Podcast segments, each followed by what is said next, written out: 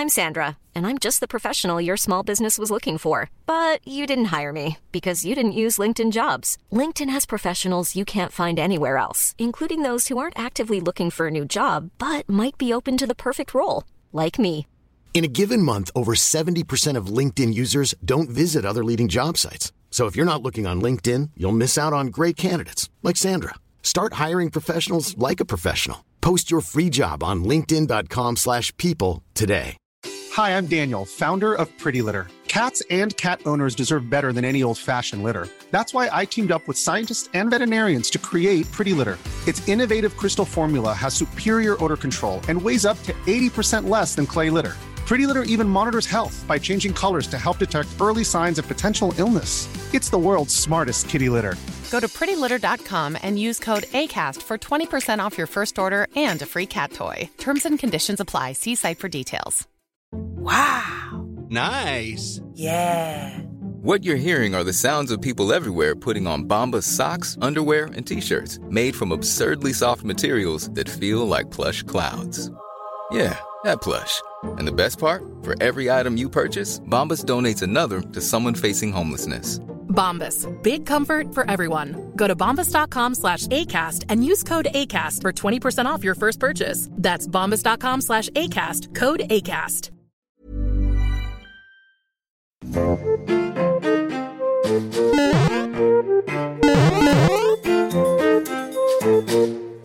Oh.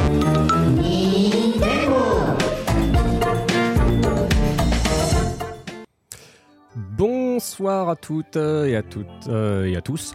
Nous sommes en direct de Kyolombe pour les Nintendo, votre podcast dédié à l'actualité Nintendo, diffusé en direct sur Twitch et dont vous pourrez retrouver la VOD après ce live. Je suis ce soir en compagnie évidemment de mes chroniqueurs Bitel le bro. Comment vas-tu mon bon Bitel? Mais ça va très bien, écoute, très content d'être à nouveau à Kyolombe pour les Nintendo. Toujours un plaisir d'être en ta compagnie. pour, Oh, euh, ça me touche ça. beaucoup. Et avec toi aujourd'hui, nous avons le retour de Borvo, notre ancien homme de l'ombre qui commence à se manifester de plus en plus dans la lumière. Comment vas-tu mon bon Borvo? Bah écoute, ça va très bien et toi euh, Encore heureux d'être de retour à Kyolombe, encore une fois avec de l'actualité Zelda qui tombe au meilleur moment Ouais, pour alors moi. toi, t'as quand même un, un petit coup de bol quand même avec l'actualité Zelda. Littéralement, à chaque fois que tu es prévu dans une émission, il y a un truc Zelda massif qui pop après qu'on ait décidé que tu fasses l'émission. Tout à fait. C'est quand même assez ouf. Finalement, on aurait dû décider de t'inviter plus souvent. Finalement, Oui, comme ça, on aurait eu encore plus d'actu.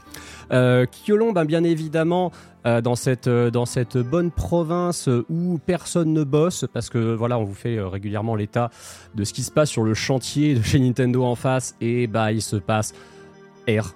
Vraiment, ça n'avance pas du tout. On sent que Nintendo, une fois que de toute façon Tears of the Kingdom sera sorti, ils ont plus trop trop de projets. hein. Et évidemment, en plus de Beatle et de Borvo, cette fois-ci, je ne l'oublie pas, il y a Pierre derrière, Pierre sans qui nous ne serions rien, Pierre l'homme, encore plus de l'ombre que Borvo, puisque lui, il ne se montre pas, il se montre autant que Rinkuto en fait. hein. Comment ça va Pierre? Salut tout le monde, ça va très bien, toujours un plaisir, toujours un plaisir d'être là. Eh ben écoute, c'est un plaisir pour moi aussi, c'est un plaisir de présenter une nouvelle fois cette émission. Je le rappelle en l'absence de Ken, puisque Ken actuellement est au Japon, le vrai Japon, hein, bien sûr, sûr je, je préfère le préciser. Kyolombe n'est pas au Japon, Kyolombe n'existe pas. J'ai vu un commentaire dans le replay euh, Twitch qui demandait c'était où Kyolombe. J'ai cherché Kyolombe sur Google Maps, j'ai pas trouvé. Écoutez, on va, on va garder le mythe quand même un petit peu hein, sur, sur Kyolombe. On va pas vous dire exactement où c'est, vous chercherez. Mais Ken, voilà, Ken est au Japon et Ken aura un petit mot d'ailleurs pour les Nintendo. On vous le passera tout à l'heure évidemment. Euh, cette émission, en attendant, c'est une émission qui est 100% indépendante, financée par ses auditeurs et par ses spectateurs sur Patreon. Je rappelle bien sûr que vous pouvez vous rendre sur patreon.com slash les Nintendo pour nous soutenir. Vous pouvez nous soutenir soit en étant euh, lune, soit soleil, soit étoile, il y a tous les détails. Et vous êtes toujours aussi nombreux, vous êtes actuellement 457 à nous soutenir. C'est impressionnant. Franchement, il y a à ce rythme-là, on va finir par avoir autant de contributeurs Patreon qu'il y a de Korogu dans Breath of the Wild. C'est, on ne s'attendait pas à ça, hein, franchement. Vraiment, merci beaucoup, beaucoup, beaucoup pour votre fidélité. Grâce à vous, cette émission existe et surtout grâce à vous, elle a lieu toutes les semaines. Et vu l'actu, j'ai envie de dire, c'est pas une mauvaise chose parce que le sommaire du jour, il est très riche. hein. Évidemment, on va commencer comme à chaque fois avec ce bon vieux À quoi avez-vous joué? Ça, c'est un grand classique, vous connaissez la chanson. Après, évidemment, il y aura l'actualité, les news de la semaine. On a beaucoup de sujets. On vous parlera du film Mario, on aura de l'actu Zelda, on vous parlera de Nintendo qui revient sur un grand salon et aussi du futur de la Switch, parce qu'évidemment, il y a toujours hein, des infos sur le futur de la Switch, ça n'arrête pas. Nous aurons évidemment les news sur la preview de Tears of the Kingdom qui est paru cet après-midi. Ça y est, on commence enfin à savoir comment ce jeu se joue. Il y a des gens qui y ont joué pour de vrai, c'est réel. Le message de Ken pour les Nintendo le dossier de la semaine dédié donc à l'anniversaire de Mario Kart 8 Deluxe, le jeu symbole de la Switch par excellence. On reviendra sur cette incroyable success story la foire aux questions des contributeurs du Patreon. Et à la fin, nous ferons le cabinet des curiosités. Évidemment, nous aurons beaucoup de choses à vous montrer. Mais en attendant, nous commençons évidemment par à quoi avez-vous joué cette semaine?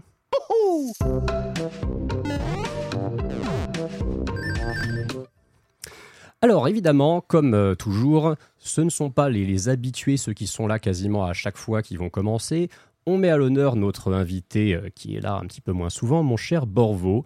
À quoi as-tu joué cette semaine? Dis-moi que tu as été original, s'il te plaît. Eh ben, j'ai pas du tout été original parce que j'ai notamment joué à la même chose que toi, à savoir le mode expert de Zelda Breath of the Wild. Ah bah super, j'aurais même pas en parler après, c'est nickel. En vrai, si, parce que j'aurai un truc à raconter. Comment ça se passe pour toi? Bah moi ça se passe euh, très bien parce que c'est pas la première fois que je le refais ce mode expert. Est-ce que tu le fais sur Wii U ou sur Switch? Je n'ai joué qu'à Breath of the Wild sur Switch, je n'avais jamais eu la Wii U. J'étais passé, j'avais passé la Wii U. Voilà, encore un à cause de qui? La Wii U a bidé. Bah bravo, hein, franchement, merci beaucoup. Encore une fois le bid, hein. Dit-elle qui, a joué sur Wii U, toi, Breath of the Wild? Bien sûr. Bah évidemment. Hein. Moi, c'était l'époque de mon adolescence, donc l'époque où j'étais là, oh, Nintendo, c'est pour les, les, enfants. Du coup, c'est la période où j'étais très euh, PlayStation et PS Vita. Bon, ça a été un gros bid. Ah, j'avoue, ouais, Attends, t'as pas acheté la Wii U parce que t'as acheté la PS Vita et j'avais la PS4 déjà aussi à l'époque. Mais voilà, en gros, j'ai j'ai pas vécu le bid de la Wii U, j'ai vécu un autre bid. Cela dit, t'aurais pu acheter la Ouya qui est aussi sortie en 2012. C'est la sainte trinité des consoles à bid. Elles sont toutes sorties la même année. La Ouya, la Vita, la Wii U. C'est la console sortie en 2012. la Ouya. Qu'est-ce que c'est ça? Alors, vu que c'est une émission Nintendo, je te l'expliquerai en off. Mais tu te documenteras. La Ouya, c'est quelque chose. À côté de ça, la Wii U est un gros succès commercial. Tout à fait. Bref, du coup, euh, du coup tu, galères pas trop, ça va sur le mode expert euh euh, Non, alors en fait, la galère du mode expert, elle vient toujours au, début du, jeu. Ouais, dans le plateau du prélude surtout. Le plateau du prélude et après les premières heures hors du plateau qui sont vraiment compliquées. De la même manière que la première fois que tu joues à Breath of the Wild en normal, le jeu quand même te met un peu dans la figure mhm. que tu vas un peu en baver sur certains ennemis dans le jeu, mais le mode expert renforce ça, vu que toi tu restes à peu près au même niveau de puissance que tu es, mais les ennemis sont beaucoup plus résistants et t'as beaucoup plus fort. Donc voilà, mais moi j'adore vraiment le. le... Il y a un côté grisant dans ce côté de tu t'améliores et tu deviens de plus en plus fort dans le jeu que j'aime beaucoup. Et je voulais me le refaire aussi une dernière fois avant la sortie de Tears of the Kingdom. Euh. Évidemment. Donc j'ai profité que j'étais en vacances en avril pour le ressortir une dernière fois et rejouer un peu. Et mais voilà. énormément de gens le refont le jeu en ce moment, hein, j'ai envie de dire. Parce qu'en fait, de toute façon, le jeu s'est vendu quand même à quasiment 30 millions d'exemplaires. Tears of Kingdom a l'air de battre des records de précommande pour un jeu Nintendo. C'est évident que le jeu Nintendo qui va être le plus joué en ce mois d'avril, c'est Breath of the Wild en fait. Hein. si Nintendo nous sortait des stats à la Steam, je pense que ce serait le jeu le plus joué sur Switch en ce mois d'avril. De très très loin. Ça, et je pense aussi avec les. On en reparlera un peu après, mais avec les jeux Mario qui sont en réduction avec la sortie du film. C'est vrai, c'est vrai. Et euh, tu as également joué un autre open world euh, qui sortira sur Switch dans pas très longtemps et tu te poses des grosses questions à ce niveau. Oui, pour moi, je vois pas comment ce jeu peut sortir sur Mais de quel jeu euh, Switch C'est Hogwarts Legacy. C'est vrai l'héritage de Poudlard. sur Switch. Et vraiment, je ne vois pas ce jeu tourner sur Switch parce que vraiment, j'y joue sur PS5. Ouais. Et le jeu tourne très bien, mais encore des fois, il y a quelques moments où, malgré qu'on soit sur PS5, il y a des temps de chargement un peu longs, tout ça.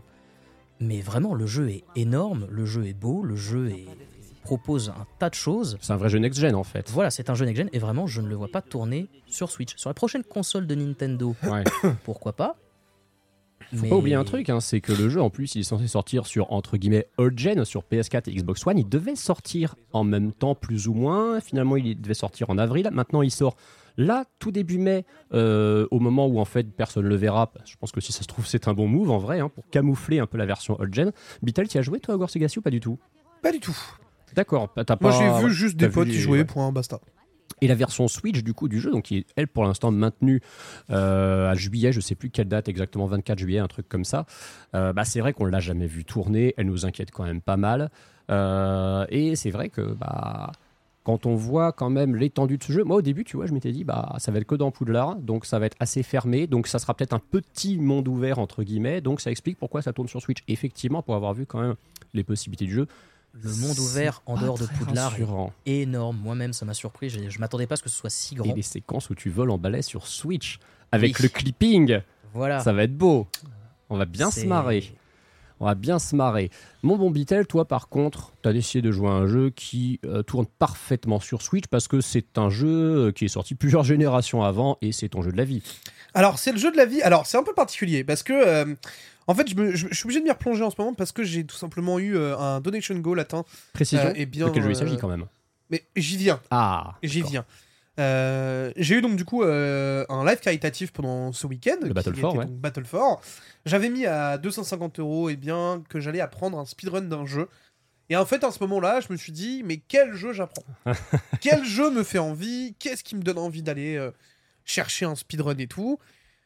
Et effectivement, euh, il y en a un qui euh, est bien euh, est quelque chose qui dont j'ai déjà parlé plusieurs fois, quelque chose qui me hype à chaque fois que j'en parle, c'est Zelda The Minish Cap. Et donc du coup, je vais tout simplement apprendre à speedrun Zelda The Minish Cap, ou euh, en japonais, c'est quoi? C'est euh, Zelda no Densetsu euh, Fushigi no Mobushi, un, jeu- un truc dans le, un, un truc dans le Bah, genre. Zelda no Tsensu, ouais, ça c'est toujours ça au début. Mais, euh, euh, mais- donc du coup, c'est, je crois que c'est ouais, c'est ça, c'est Fushibi euh, no euh, quelque chose après, euh, puisqu'en fait, ce sera runné sur la version japonaise, ce qui est la plus rapide. Parce qu'il y a moins de. Il y a moins de texte. Il y a beaucoup moins de texte, ouais. Et puis, bah, comme c'est un jeu que tu connais très bien, tu l'as, tu l'as fait combien de fois, Minish Cap en tout Euh, je l'ai dû le faire une dizaine de fois. Ouais, voilà, donc tu le connais vraiment super bien.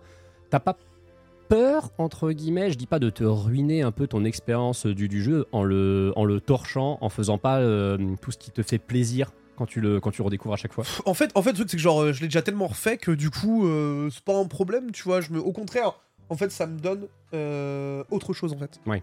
Ça me donne autre chose, une, une- une- une vision totalement différente du jeu que je n'ai pas à l'heure actuelle. J'ai regardé des premières runs, c'est hallucinant. C'est un jeu qui est très glitché, euh, Minish Cap ou pas? Ouais, il y a des grosses séquences break. Ouais. Ouais, ouais. Il y a des gros, gros séquences break, puis que notamment tu vas. Tu vas la plupart du temps. En fait, sur les gros, gros donjons, tu vas essayer de glitcher à travers des pots. euh, Mm. Tu vas euh, utiliser des manips pour aller euh, vraiment en, en- en full out of, of map et, et complètement break le jeu. Enfin, j'ai vu des trucs, c'est hallucinant. Alors, pour l'instant, j'hésite encore entre la version any% et any% glitchless. Ouais. En fait, en fonction de ce qui va me paraître le plus ok apprendre, parce que bon, les glitches ont l'air quand même très énervés et il y a l'air d'avoir des manips assez importantes à faire. Donc, je verrai à ce moment-là. Mais en tout cas, pour l'instant, le jeu me semble ok et je pense que c'est un super jeu à speedrun. On précise pour les gens qui sont pas fait avec le speedrun, ce qu'on appelle le any person, c'est finir le jeu le plus vite possible, d'où la notion de le pourcentage, on s'en fout. Mais il y a souvent effectivement du any person qui utilise des gros bugs et des glitches en tout genre. Le any person glitchless, c'est finir le jeu le plus vite, mais sans gros glitch majeur qui pète complètement le jeu. Ça. Moi, tu sais que c'est ma catégorie de speedrun préférée en général, ça. De quoi? Le glitchless. Le any-person glitchless, Parce que ouais, ouais. je trouve qu'en fait, ça montre comment on peut finir le jeu vite en se fichant complètement des à côté, en devant donc miser sur notre skill, parce qu'on a un personnage qui s'améliore peu Ouais, ouais, à ce niveau-là. Il y a des objets qu'on n'utilise pas, et on est obligé de finir le jeu quand même en suivant une route qui finalement est assez normale. Donc je trouve que c'est ce qu'il y a de plus intéressant. Puis c'est plus spectaculaire qu'une run qui est pétée de partout finalement. Enfin, les runs pétées de partout, c'est marrant à voir. Mais tu skips tellement de passages au final que je trouve que tu, tu profites pas assez du Bah, jeu. en fait, le glitchless, ce qui est bien, c'est que c'est vraiment la démonstration du skill pur. Oui, c'est ça. C'est ta connaissance du jeu au complet et comment t'arrives à deal avec toutes les potentiels RNG que tu vas avoir sur, le, sur la run, tu vois. Et donc ça, j'avoue que c'est quelque chose qui me fait envie. Mais d'un côté, je me dis, est-ce que apprendre, tu vois, les glitches, c'est pas aussi intéressant, Mm. surtout quand t'as autant de OB euh, Je me dis, bon, Le out of bounds, hein, le- C'est- oui, sortir pardon. le personnage des limites de l'écran. Voilà, c'est ça. Je me dis, en vrai, ça peut être vraiment intéressant de tenter des petits trucs comme ça. Après, encore une fois, je le répète, si c'est trop dur, je ne le ferai pas, en fait. Si c'est trop dur et que j'ai trop du mal à l'apprendre, ça va être euh, évidemment un non pour moi. De mon côté, euh, je, serai, je, le fais à 100%, c'est un donation goal, donc je le ferai. Mais, est-ce que ce sera encore du any% ou du any% glitchless? Le, le, Là, je pense, on aura, j'aurai une, un- une, une vraie réponse à mon retour euh, du Japon. euh, après avoir analysé quand même plusieurs fois les runs et tout machin, euh, histoire, de, histoire de poser à ce moment-là. L'estimation, euh, c'est à combien? Enfin, le, tu, tu connais les temps des records du monde en Euh, en euh, Any%, c'est 1h30 et quelques, et Ah oui. tu rajoutes une heure en Any% glitchless. Ah oui, donc c'est qu'en plus, c'est pas un speedrun qui se, qui se torche vite. Moi, je- j'ai l'expérience de celui de Yoshi's Island en Anyperson Ouais. que je fais en 1h50 et quelques. Et bah, t'es content quand ça finit à 1h50. Ça a beau être ton, ton jeu du cœur, à la fin, t'es es content de prendre une pause quand même. hein. De Ah, ouf, de ouf, de ouf, tendu pendant 1h50. C'est ça. euh, Ouais. Parce Parce que, les, faire une pause quoi. parce que les speedruns, tu vois, qui durent. euh, alors, c'est des speedruns qui requièrent énormément d'exé, hein, mais ceux de Breath of the Wild qui durent entre guillemets que 24 minutes pour les meilleurs. C'est, j'ai envie de dire, c'est court mais intense, mais 1h50, voire là carrément 2h30. Alors, déjà, bon, euh, tu vas forcément faire beaucoup plus d'erreurs, parce que c'est normal sur une, une durée pareille, des erreurs, il va y en avoir régulièrement. Mais en plus, bah, c'est frustrant si après 1h45 ans d'effort, tu fais un truc qui te pète complètement ta run et que t'as fait tout ça oui. pour rien, quoi. Ça, c'est sûr et certain. Après, encore une fois, hein, enfin, je suis prêt à, je suis prêt à subir les affres du speedrun. En fait, en fait, je, T'as déjà je- fait du speedrun? Non, Jamais? Jamais. Et justement, Ah. c'est pour ça en fait que je suis ultra hypé. c'est que je n'ai jamais fait de speedrun et je sais que ça va être dur. Là, je rentre dans un truc que je n'ai jamais fait de ma vie et donc du coup, j'ai trop hâte en fait. De par le fait que je n'ai jamais fait, bah, je me renseigne à fond, j'essaie de comprendre comment. Je vois que d'ailleurs, les émulateurs proposés et autres, c'est pas des, c'est pas ce qu'on a l'habitude de, de- de Mhm. connaître, tu vois. Donc du coup, il va y avoir des manipulations à faire. Enfin, il y a vraiment toute une réflexion qui va être vraiment différente. Une appréhension aussi qui est très particulière parce que forcément, c'est mon- c'est l'un de mes jeux de cœur et donc du coup, y aller avec du speedrun, je peux comprendre pourquoi tu me dis ça. hein. mais je me dis, franchement, let's go. Je pense qu'il y a quand même moyen de kiffer et de vibrer à travers euh, un speedrun sur Minish Cap. Non mais t'as l'air bien déter de toute façon et c'est cool. Et puis le seul truc c'est euh, faut, faut, du, faut du practice régulier, Ouais. vraiment. Ouais, C'est-à-dire ouais. que t'as euh, une rythmique à t'imposer. Euh, C'est comme en fait faire du speedrun c'est comme pratiquer un sport en fait. hein. C'est-à-dire que Bien si sûr. tu relâches ton entraînement, tu perds ton rythme et t'as as du mal à, à retrouver ton, ton niveau. Euh, un petit peu comme quand tu joues à, à Smash de façon compétitive, j'ai envie de dire. Oui, oui, oui. Qui est l'autre jeu que tu nous as cité comme jeu de la semaine? Évidemment, autre jeu de la semaine, parce que voilà, évidemment, j'en ai fait à Battle 4. Euh, les, petits, euh, les petites run smash euh, à 2h du matin, complètement explosés après 17 heures de stream. Je te jure que ça n'a pas la même saveur. hein. Ouais, ouais, j'imagine. Le moment où tu rentres ton back air, t'es là, t'es en mode Let's go T'as l'impression que t'es un major, frère. Est-ce que c'est- c'est du même niveau que de jouer à Smash contre la team Sunday Fieldrong qui lave tout le monde? Parce qu'ils sont ultra coordonnés alors que le reste des teams ne l'étaient pas Non, mais ça n'a aucun rapport. Ça n'a aucun rapport, Ça non. n'a absolument aucun rapport, puisque déjà, le, le- déjà Smash se joue en 1v1. Euh, la team Sunday Fieldrong, on est d'accord, elle n'avait aucun sens. Non, mais c'était une honte. C'était une honte. Je ne veux pas reparler de ça, cheaté, ça me. cheaté. Voilà, j'ai encore une rancœur certaine contre, contre ces deux personnes-là. mais C'était mes voisins au Battle 4. Ah, mais. euh, Absolument aucun problème. Très très bien. Et bah écoute, euh, restons, euh, restons sur la Switch. Du coup, alors je vais aussi vous parler de- du, du mode expert de Breath of the Wild que je continue effectivement en let's play. Je vais pas revenir très longtemps dessus parce que Borvo en a déjà pas mal parlé. Par contre, je vais revenir sur quelque chose que j'ai découvert. Je me suis rendu compte euh, que dans le jeu de base, j'avais jamais fait tous les coffres optionnels qu'il y a dans les sanctuaires. Vous savez, ces coffres qui, quand vous êtes sur la map, apparaissent euh, à côté du nom du sanctuaire et montrent que vous avez vraiment fait le jeu à 100% en fait. Tout à fait. Euh, et là, dans ce mode expert, je me suis dit, tiens, vas-y, ces coffres, je vais essayer de tous les prendre. Et j'ai découvert Je fais ce- comme toi. Je découvre, mais voilà, et j'ai découvert celui que je considère comme étant le pire du jeu. Mais le fait. pire, c'est une merde, c'est infâme. En fait, tu es, c'est, c'est celui où tu joues au golf. C'est-à-dire que tu as cette espèce d'orbe qu'il faut donc euh, figer avec Kinetis et tu utilises une arme à deux mains pour pouvoir tourner autour de toi et puis tu le frappes au bout d'un certain nombre de coups et tu vois du coup s'il arrive euh, dans l'espèce de réceptacle qui est euh, à l'autre bout. Le problème, c'est que ça, tu dois le faire pour accéder à la sortie normale du sanctuaire, mais c'est très simple. Je crois que j'ai dû le réussir en 3-4 essais, ça avait été très vite. Mais alors le deuxième, c'est une plaie, parce que le problème c'est qu'il te donne un marteau juste avant dans un coffre. Une façon de te dire ce marteau, c'est l'arme dont tu vas avoir besoin. Le problème c'est que ce marteau, à force de faire des essais, tu le pètes. Donc qu'est-ce qui se passe? Tu reloads le sanctuaire, mais tu es obligé de refaire le sanctuaire de base pour y accéder. Donc tu dois refaire la phase qui est facile. Et quand tu commences à être saoulé, que tu perds patience, même la phase facile, tu, pètes, tu finis par péter tes armes dessus parce que tu fais n'importe quoi, tu as envie de t'en débarrasser. Quand tu arrives à celle-là Ah oui. et que tu vois la difficulté du truc, c'est c'est un enfer. Et euh, j'ai passé, je crois, 35 minutes dessus, littéralement, avant enfin d'y arriver. Et le pire, c'est que ma, ma tentative finale sur la version VOD, vous la verrez, elle est normalement sur le, le- le- le deuxième clip, euh, Pierre, enfin sur le deuxième lien. Elle n'a absolument aucun sens. Je ne comprends absolument pas comment ça a marché. En gros, j'ai utilisé euh, mon, marteau, j'ai dû tourner à peu près six fois avec. Et euh, bah, il y avait des gens dans le chat qui m'avaient dit tu devrais utiliser une plus petite arme pour mettre un tout petit coup, pour donner un tout petit chouïa de puissance en plus. Et euh, bah, le truc, c'est que je l'ai bien fait tourner. Globalement, l'angle était à peu près convenable. Mais le dernier coup que j'ai donné, il est random. Il n'est pas du tout correct. L'angle n'est pas forcément euh, idéal. Et il y a un rebond dans la flotte. On comprend pas comment ça marche. Mais ça marche. Ça n'a aucun sens. C'est parce qu'en fait, avant la petite plateforme, t'as une petite rampe en fait. Ah, il y a une petite rampe avant. c'est un, il y a un petit truc normalement qui permet de faire un peu. euh, Mais c'est tellement loin, mais tu voilà, la vois pas. Elle- tu la elle vois elle est pas. visible. J'étais présent sur ton live à un moment où, T'as vu ça où tu as fait ce, ce truc-là. Ça m'a rendu fou. En plus, je devais Et- me barrer à la fin. Et, Et, j'ai été vraiment compatissant avec toi parce que je l'ai refait du coup il y a pas longtemps aussi en mode expert du coup donc je, Ah, mais c'est un enfer. Les-. Je pense que faire le 100% des coffres optionnels des sanctuaires, c'est peut-être un des trucs qui requiert le plus de patience, de skill d'organisation de tout Breath of the Wild, et ça ne te rapporte rien. Parce qu'au moins, les. Korogu, ils rapportent quelque chose dans le pourcentage. Ça, ça ne te rapporte rien, juste les petits coffres. Parce qu'en plus très souvent ce que tu trouves dans les coffres c'est des armes euh, nulles. Des fois tu trouves des tenues Oui, oui. mais les trois quarts du temps tu trouves des armes nulles. Ouais, là, c'était un cœur antique géant, c'était déjà ça. J'avais fait parier le chat Pas sur mal. qu'est-ce qu'il y aurait. Ouais, il y avait des gens, ils m'avaient dit, imagine, il y a un rubis ou une flèche dedans. Je, je te jure, j'aurais rage quit le, le live là, si je C'est tombais comme là-dessus. autre truc qui m'a un peu frustré, c'est que j'en avais parlé justement la dernière fois que j'étais venu dans les Nintendo. J'avais dit que j'allais refaire le jeu en mode expert. Ouais. J'avais dit que Ouais. pour la première fois, j'allais jouer avec les amiibo. Alors, ça, Et tu alors, sais du que. coup, tu sais Et que bah je du fais coup, pas. les amiibo, ça m'énerve beaucoup parce qu'au final, pour récupérer les tenues, Ah, c'est c'est du long. aléatoire Ah, et c'est- long. long. et c'est embêtant et vraiment, ça me frustre. Tu veux rire? Moi, les amiibo, je me suis. Parce que tout mon let's play depuis le début, je le fais chez Ken. Oui. Et je me suis dit, bah tiens, je vais regarder ce que Ken il a comme amiibo. Mais il a aucun amiibo Zelda. Il a quasiment pas d'amiibo. C'est un faux Yankee. Alors moi aussi, je suis un il a raison parce de que pas avoir d'amiibo. je fais la run avec les amiibo, mais je le fais avec les cartes NFC. Oh là là là là je là ne le fais pas avec les figurines. C'est honteux, c'est honteux, franchement. Fais, fais attention quand même, ta, ta, ta place dans l'église pourrait être menacée si tu, si tu commets des blasphèmes pareils. hein.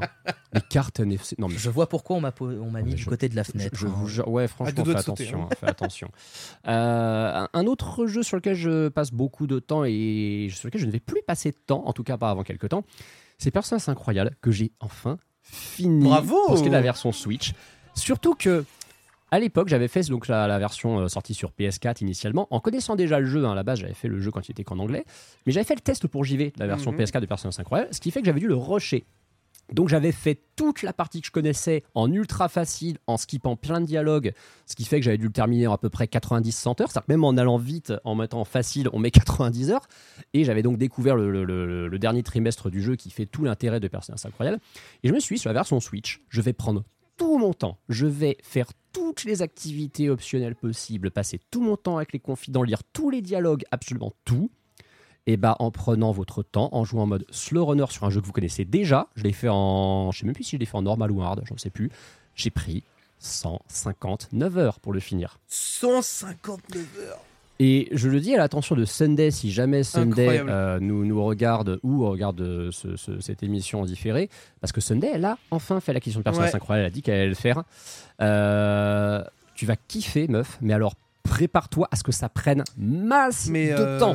je te rassure, elle kiffe déjà, hein, puisqu'elle est en train Mais de jouer. évidemment, mais évidemment qu'elle kiffe, c'est normal. elle me l'a dit au Battlefort justement, qu'elle commençait Mmh, l'aventure et et que entre ça et Catherine, Ah bah oui, trop bien, tu vois. oui c'est vrai. En plus, c'est la même DA, c'est le même studio derrière, euh, forcément. Mais par contre, aucun regret de l'avoir fait sur Switch, de l'avoir redécouvert sur Switch, parce qu'en fait, c'est simple. Oui, il est un petit peu moins joli qu'il était sur PS4, mais globalement, ça passe très bien. Et quel bonheur de faire ce jeu sur des courtes sessions, sur un petit écran comme ça que vous trimballez partout, auquel vous pouvez jouer au lit, de vous dire bon bah allez, je mets en veille. Tant pis si je peux pas sauvegarder parce que je vais pas pouvoir sauvegarder avant une heure ou deux dans le jeu. C'est bon, c'est réglé, c'est la plateforme parfaite pour jouer à ce jeu qui, je le rappelle, était le seul concurrent valable de Breath of the Wild pour le GOTY 2017. Bah tant mieux. Nous allons maintenant passer aux news. C'est parti.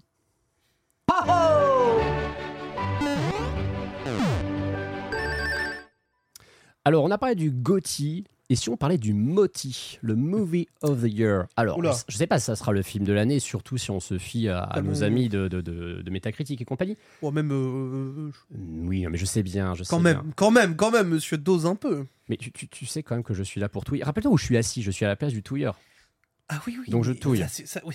Je Ça, c'est touille et la c'est vérité, touiller, la, la vérité, c'est des chiffres qui sont vertigineux. Ah, C'est que oui. le film Super Mario a dépassé les 870 millions de dollars au box-office en trois semaines. Il a fait 4 millions d'entrées en France. Juste en France, c'est énorme. C'est Donc plus que le- l'Astérix et Obélix. plus qu'Astérix, ce qui n'avait pas l'air difficile en soi. Et euh, bah, le milliard, le milliard devrait être pour bientôt, surtout qu'en plus ce film va sortir au Japon cette semaine. Enfin, il sort Ouais. ce vendredi. Il sort ce, ce vendredi. Je ouais. sais pas si et Nina ils ont l'intention d'aller le voir en japonais pour, euh, pour le fun d'ailleurs euh, et Bah, en gonfler vrai, encore moi, un peu plus les quand stats. même, parce que doit y avoir quand même des goodies officiels et tout machin. Ah, donc, euh, moi, je les connais, fameux, les ouais. Japonais là-dessus, ils vont, ils vont faire des trucs un peu événementiels, donc faut. Il y a vraiment moyen d'avoir des trucs un peu exclus là-bas. Je t'avouerais qu'en plus, moi, ayant vu le film trois fois, si j'allais le voir au japonais, même en comprenant rien au japonais, j'irais le voir parce que ça, ça me ferait trop kiffer. Juste de voir ce film en japonais. Surtout que, De ouf. en plus, ça me permettrait, tu vois, de conjurer le, le- le sort parce que le film dégueulasse de 93, il devait y avoir un, un Blu-ray japonais qui sortait. J'étais pr- j'étais prêt à le commander pour voir le doublage japonais et il est jamais sorti. Je suis dégoûté. Ah, ils l'ont jamais sorti, genre? Bah, C'est-à-dire qu'il existe un doublage japonais parce qu'à l'époque, il est sorti au ciné au Japon aussi. Bien sûr. Mais le Blu-ray japonais, ils ont annulé sa sortie. Donc je ne peux pas regarder ce film en, en- en japonais légalement. Parce que oui, je comptais l'acheter le Blu-ray japonais. Il avait une couverture différente. tu me connais, hein, tu me connais, tu sais comment ça fonctionne avec moi. En attendant, il y a un truc qui est assez rigolo, c'est que euh, Shigeru Miyamoto, figurez-vous, il est au courant du fait que bah, les gens sont pas forcément, euh, comment dire, euh, euh, super, enfin, en tout cas que les critiques étaient pas folles, hein, littéralement. Et bah, il s'en fout. Il s'en fout parce que bah, il comp- déjà il comprend que ça qu'il puisse y avoir des critiques négatives. Et puis limite, euh, il dit bah ça, en- ça fait parler du film, donc c'est bien, les gens y vont. Bah, en même temps, il n'a pas complètement tort. hein. Ah bah évidemment qu'il a pas tort. Il est a- prêt pour c'est- être euh, youtubeur. euh, Franchement, Miyamoto serait peut-être un bon youtubeur. hein. Si ça se trouve, en fait, c'est lui qui aurait dû présenter les, les Nintendo Direct. Mais du coup, il dit voilà des notes basses qui littéralement ont contribué à sa notoriété, tout simplement. Voilà, il se pose pas la question. hein. Bah, en fait, le truc, c'est qu'il il sait très bien que, euh, de toute façon, c'était pas un film qui était destiné aux critiques. Bien sûr, bien sûr, Donc, Tout à fait. lui, il est en mode bon, bah, de toute façon, euh, si les critiques, ils le défoncent, qu'est-ce qu'on s'en fout, en fait? Tout à fait. Donc, tout à le fait. public, il kiffe. Et il pense que le... il y a un petit peu de chance quand même derrière le succès du film. Bon, bon je pense qu'il en fait un peu des caisses. hein. C'était quand même acquis que ce film ferait un carton. Il dit, hein, je cite, il faut un peu de chance pour qu'un film connaisse un tel succès. Bien que de nombreux critiques étrangers aient attribué au film des notes relativement basses, je pense que cela a également contribué à sa notoriété et à l'engouement qu'il a suscité. Je serais heureux si les spectateurs pouvaient dire que la définition de ce qu'est un film a changé grâce à ce film. Cela montre à quel point nous avons eu de la chance. Miyamoto, il touille bien aussi Ah quand oui, même. hein. c'est là, il est. Je dirais pas que la définition de ce qu'est un film a changé avec le film Mario. Mais t'en as pensé quoi, toi d'ailleurs, Borvo, de ce Moi, film hein j'ai beaucoup aimé, j'ai Ouais. adoré. Déjà, faut savoir que moi, je l'ai vu euh, du coup un peu après sa sortie, mais j'étais. euh, Toi, t'as payé ta place, Moi, contre- payé contrairement à des mecs comme moi. Mais moi, j'étais en vacances et en fait, là où j'étais en vacances, c'était les vacances scolaires. Oh là là. Donc, je l'ai vu en journée, en semaine, et il y avait plein de monde. Il y avait plein Ouais. de familles, des enfants et tout. Et tout le monde a adoré. Les gens ont rigolé, les gens ont applaudi, les gens étaient vraiment très Ouais, ils heureux. étaient vraiment à fond dedans. Voilà, ouais. les enfants étaient à fond, les familles Hmm. étaient à fond, vraiment. C'est, il y avait une superbe ambiance. Et je pense vraiment que c'est pour ce genre d'ambiance que le film a été fait, pour ce genre de grand public, euh, vraiment euh, partage familial. Et moi, après, euh, j'ai vraiment beaucoup aimé le film, j'ai beaucoup aimé euh, la- la DA du film, j'ai beaucoup aimé le choix des musiques, et notamment des musiques, euh, pas des musiques de jeu, mais des musiques qui existent. Ah donc toi, tu fais partie des gens qui étaient contents qu'il y ait des tubes des années 80-90 Ça m'a fait mourir de rire, parce que moi, je suis un vieux, un vieux con dans un corps de mec de quelqu'un qui a 25 ans, mais, euh, mais moi, j'adore ces musiques, et vraiment, ça m'a fait mourir de rire qu'elles soient dedans. Tu sais que moi, j'ai aimé, j'ai trouvé ça cool. Alors, quand j'ai appris quel morceau avait été skippé au profit de ces musiques-là, je me suis dit, bon, c'est vrai que c'est peut-être un peu dommage. Mais moi, ouais, je suis, je suis comme toi. Alors, bon, sauf que moi, je suis un vieux con dans un corps de vieux con, donc c'est pire. Mais euh, ces morceaux, ouais, ça m'a ça m'a un peu pris au trip, ça m'a fait un petit quelque chose, tu vois, quand je les, quand je les ai entendus. Mais, euh, mais du coup, ouais, le, le- donc le film, euh, le film Super Mario est un succès. Ça, c'est pas vraiment une, c'est pas vraiment Bah une. oui, non, une- ça, y a pas de. Ouais, le film en plus marche très bien parce que du coup, je sais pas si vous en avez parlé la semaine dernière ou pas, mais par exemple, au Japon, le personnage de Spike, avec Oui. le film, va changer de nom. C'est vrai que le personnage de Spike va changer de nom tout Il à ne fait. s'appelle pas Spike au Japon. Il avait un autre nom, il mais avait oui. un autre nom et maintenant il va s'appeler Spike au Japon. Bah voilà, Mhm. parce que bon bah c'est il faut il faut universaliser l'ensemble, Ouais, hein, c'est j'ai envie de dire. euh, C'est quand même un jeu quand même qui, qui a genre euh, plus de 30 ans et qui euh, et voilà quoi, qui est plus trop mis ah en bah, avant. quand tu dis plus de euh, 30 ans, ouais, c'est même quasiment 40. En Oui, vrai, en vrai c'est aussi l'occasion, tu vois, pour Nintendo, je pense, de refaire du tri, euh, remettre au goût du jour Ouais, certains ouais, ouais. trucs. Surtout quand c'est des licences qui n'ont pas eu vraiment des. Ouais, moi c'est ce que je me, je me suis dit, c'est avec le changement de nom, est-ce qu'il ferait pas revenir Wrecking Crew euh, d'une manière ou d'une autre euh, avec le succès du film Sur le Switch Online. Ouais, voilà, sur le Switch Online Ouais. par exemple. Oui, voilà. Ouais, j'allais dire, Non, Probablement sur le NSO, plutôt Voilà. qu'un vrai jeu, mais. ah non, pas en vrai jeu, moi je pensais sur le Switch sais, là, où Online. il serait, là où il serait déjà bien tenté, de- bien senti pardon, de le mettre sur le Switch Online, ce serait pour la version Super Famicom, parce que c'est un jeu qui coûte vraiment bonbon et ça Ouais. serait bien de le foutre sur. euh, Bon, il le mettrait que sur l'appli Super Famicom, mais on peut l'avoir euh, très facilement, gratuitement, euh, à partir du moment où on a un abonnement Switch Online français. C'est pas difficile en soi. Euh, Puisqu'on parle de vieillerie, il y a un truc justement qui s'est produit qui est assez, euh, assez insane c'est qu'il y a un jeu Mario officiel, légal, qui a refait surface alors que plus personne n'en avait entendu parler depuis 25 ans en gros. hein. Avez-vous déjà entendu parler de Marionette Quest? Pas du tout. Jamais. Évidemment que vous n'en aviez jamais entendu parler.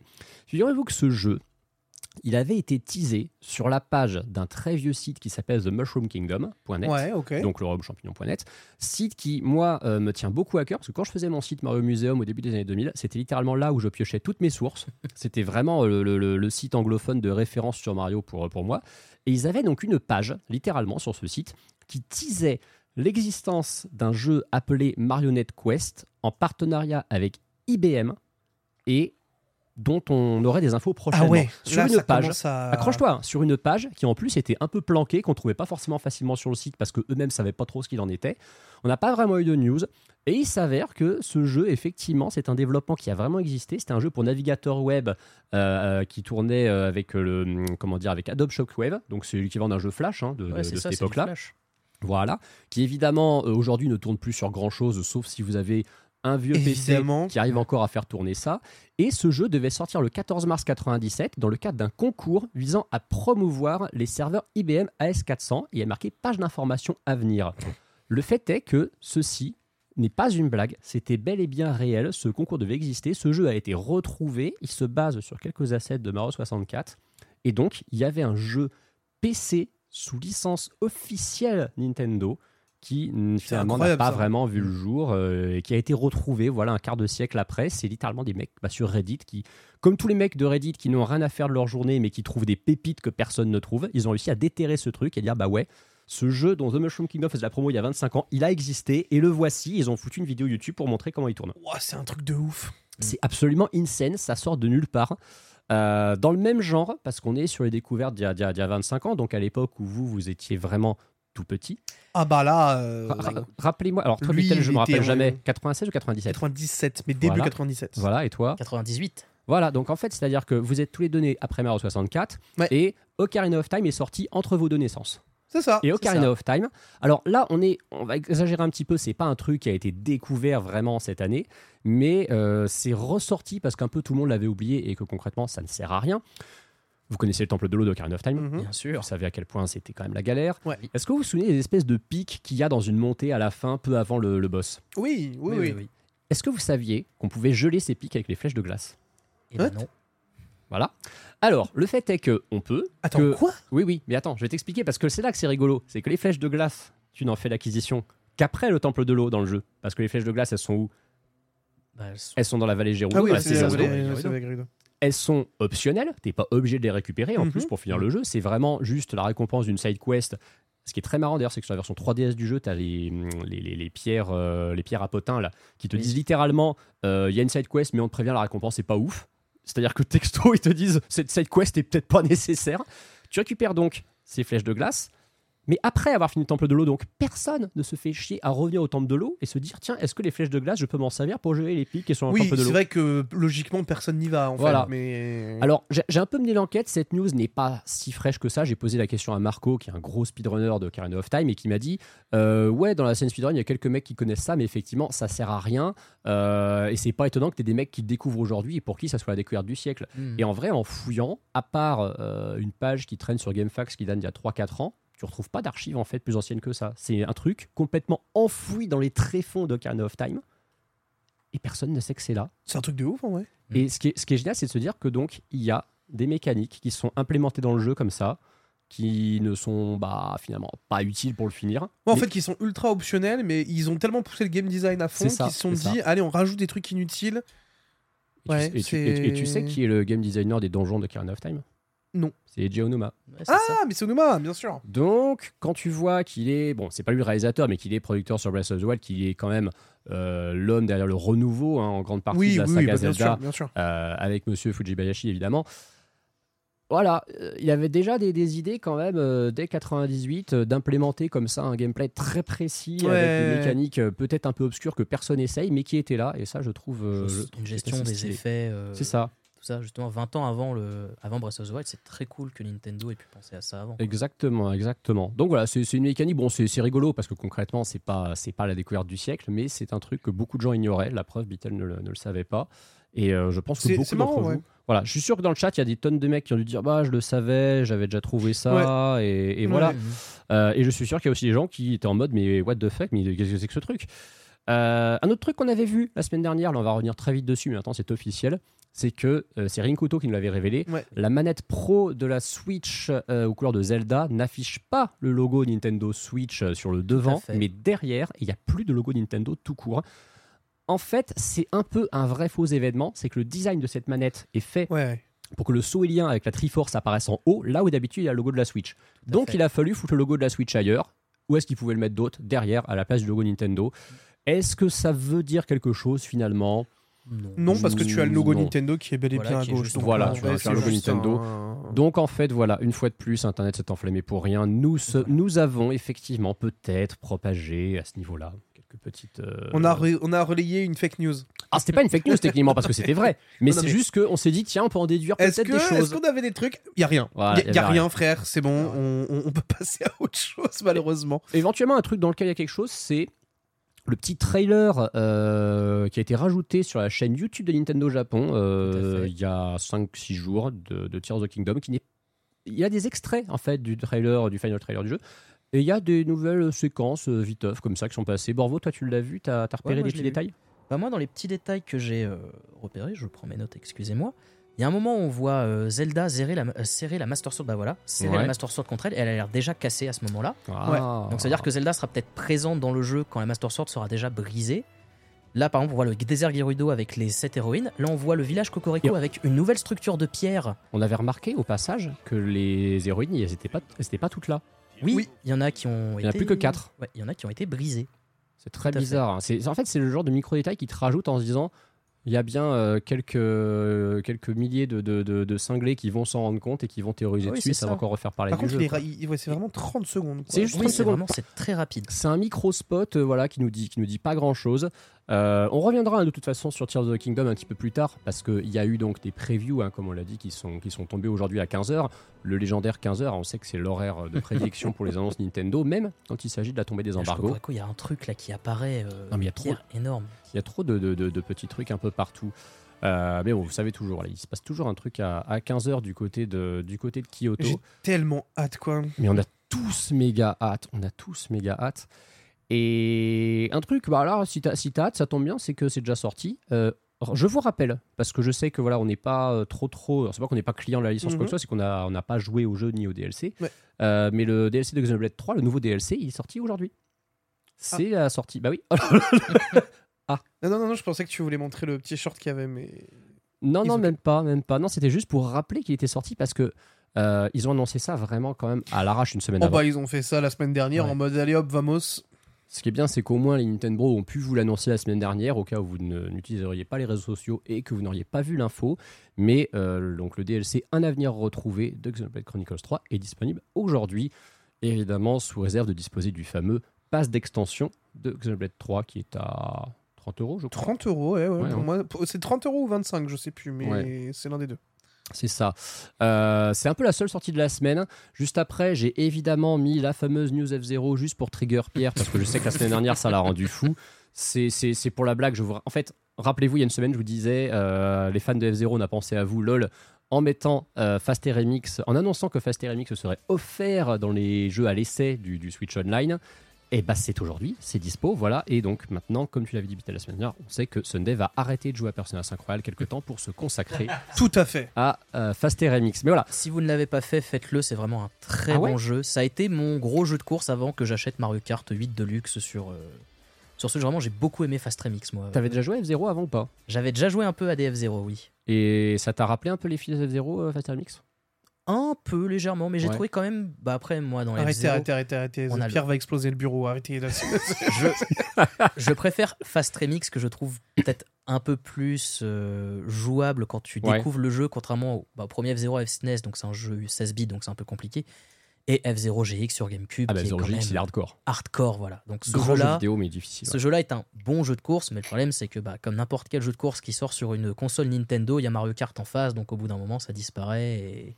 Ouais, et puis c'est pas, c'est pas un jeu qui a une visibilité folle. On rappelle qu'il est exclusif eShop. Il n'y a pas de version Mm. boîte qui existe de ce Tout jeu. Donc, euh, donc voilà. Euh, bah écoutez, voilà, bon, c'était euh, c'était la petite, la petite news de rappel comme ça. On va passer à un sujet beaucoup plus sérieux. Quack, ça concerne, euh, vous, vous savez, hein, vous n'êtes pas sans savoir, et en plus il y a eu un énième rebondissement aujourd'hui dans cette affaire, que Microsoft essaye depuis bientôt un an et demi de racheter Activision Blizzard, qu'ils ont quand même envie de mettre 70 milliards de dollars sur la table, donc les mecs ils sont, ils sont déter, hein, ils sont... Ouais, ouais, voilà. ouais, ouais, ouais, ouais. 70 milliards, c'est bon, allez, vous allez accepter. Et puis Activision, ils sont OK, eux. Mais le problème, c'est qu'il faut que tout un tas d'organismes euh, de, régula- de régulation, voilà, de, hum, comment dire, de, de- du commerce euh, acceptent, s'assurent que ça ne nuit pas à la concurrence. Et bah, c'est le bordel. Nintendo, forcément, est concerné par cette histoire indirectement parce que, rappelez-vous, on l'avait évoqué dans les Nintendo il y a quelques semaines, euh, Nintendo est concerné parce que les Call of Duty pourraient être portés sur Switch. Parce qu'à partir du moment où Microsoft aurait euh, les droits de faire ce qu'ils veulent de la licence Call of Duty, bah, ils aimeraient bien le foutre sur Switch. Et euh, bon, bah, Activision, euh, j'ai envie de dire, eux, ils- 70 milliards, ils s'en foutent. Ouais, foutez, ça, sur- foutez ça sur Wii U, même si vous voulez, c'est pas- c'est plus notre problème. Euh, Nintendo, donc, la, la FTC, donc la FTC, qu'est-ce que c'est? C'est la Commission fédérale du commerce américaine. C'est un organisme. Federal Trade Commission. Exactement, Federal Trade Commission, merci beaucoup mon bon, mon bon Borfo. C'est un organisme donc indépendant du gouvernement américain qui est là pour réguler justement toutes ces questions de, De de concurrence. concurrence. Voilà, exactement. Il contrôle les pratiques euh, commerciales anticoncurrentielles comme les monopoles. Tout à fait. Voilà, c'est un, un très très bon résumé. Merci, euh, merci Borvo d'avoir J'avais Wikipédia préparé les yeux. cette news. Non, j'avais préparé cette news. C'est mes notes. non, mais c'est très bien, c'est très bien. C'est un, c'est un très bon travail journalistique, on n'en fait plus assez de nos jours. Euh, donc la, la FTC, ils ont sollicité Nintendo, hein, littéralement, parce que Nintendo est concerné. Et Nintendo, bah, ils ont décidé qu'ils en ont un peu rien à foutre. C'est c'est ça qui est drôle, c'est que tu as un conseiller juridique de Nintendo of America qui a déposé donc une motion pour annuler la citation à comparaître, estimant qu'elle était inopportune. Inopportune. oui. Inopportune, voilà, tout simplement. Il a précisé que euh, il n'avait pas à se conformer en fait à l'assignation parce qu'elle était déjà dépassée. Il l'avait euh, mise en, enfin, il l'avait envoyé à Nintendo trop tard. C'est ça, c'est-à-dire que ça aurait dû être euh, le 3 mars et ça fait très longtemps que la date du 3 mars Voilà. est donc pour eux c'est trop tard. Donc ils estiment que c'est hors délai, que ça va être annulé et qu'il n'y a pas de raison euh, valable de- d'excuser le fait que bah ils aient été autant à la bourre. Donc C'est. Euh, écoutez, déjà ça nous fait chier, on s'en fout, mais en plus vous n'avez pas respecté les lois, donc laissez-nous en dehors de ça, merci. Putain, C'est vraiment littéralement un vu et sans tape. Ah, mais c'est un truc de complètement. ouf, genre vraiment, ils Mais- en ont rien à secouer. Complètement, c'est c'est pratiquement du même niveau que C'est lorsque- vraiment, j'ai- j'aime bien ce côté de Nintendo qui, d'un côté, met une motion pour dire non, on n'y va pas et essaye de se défendre en mode genre non, mais c'est parce que c'était trop tard. ça. euh.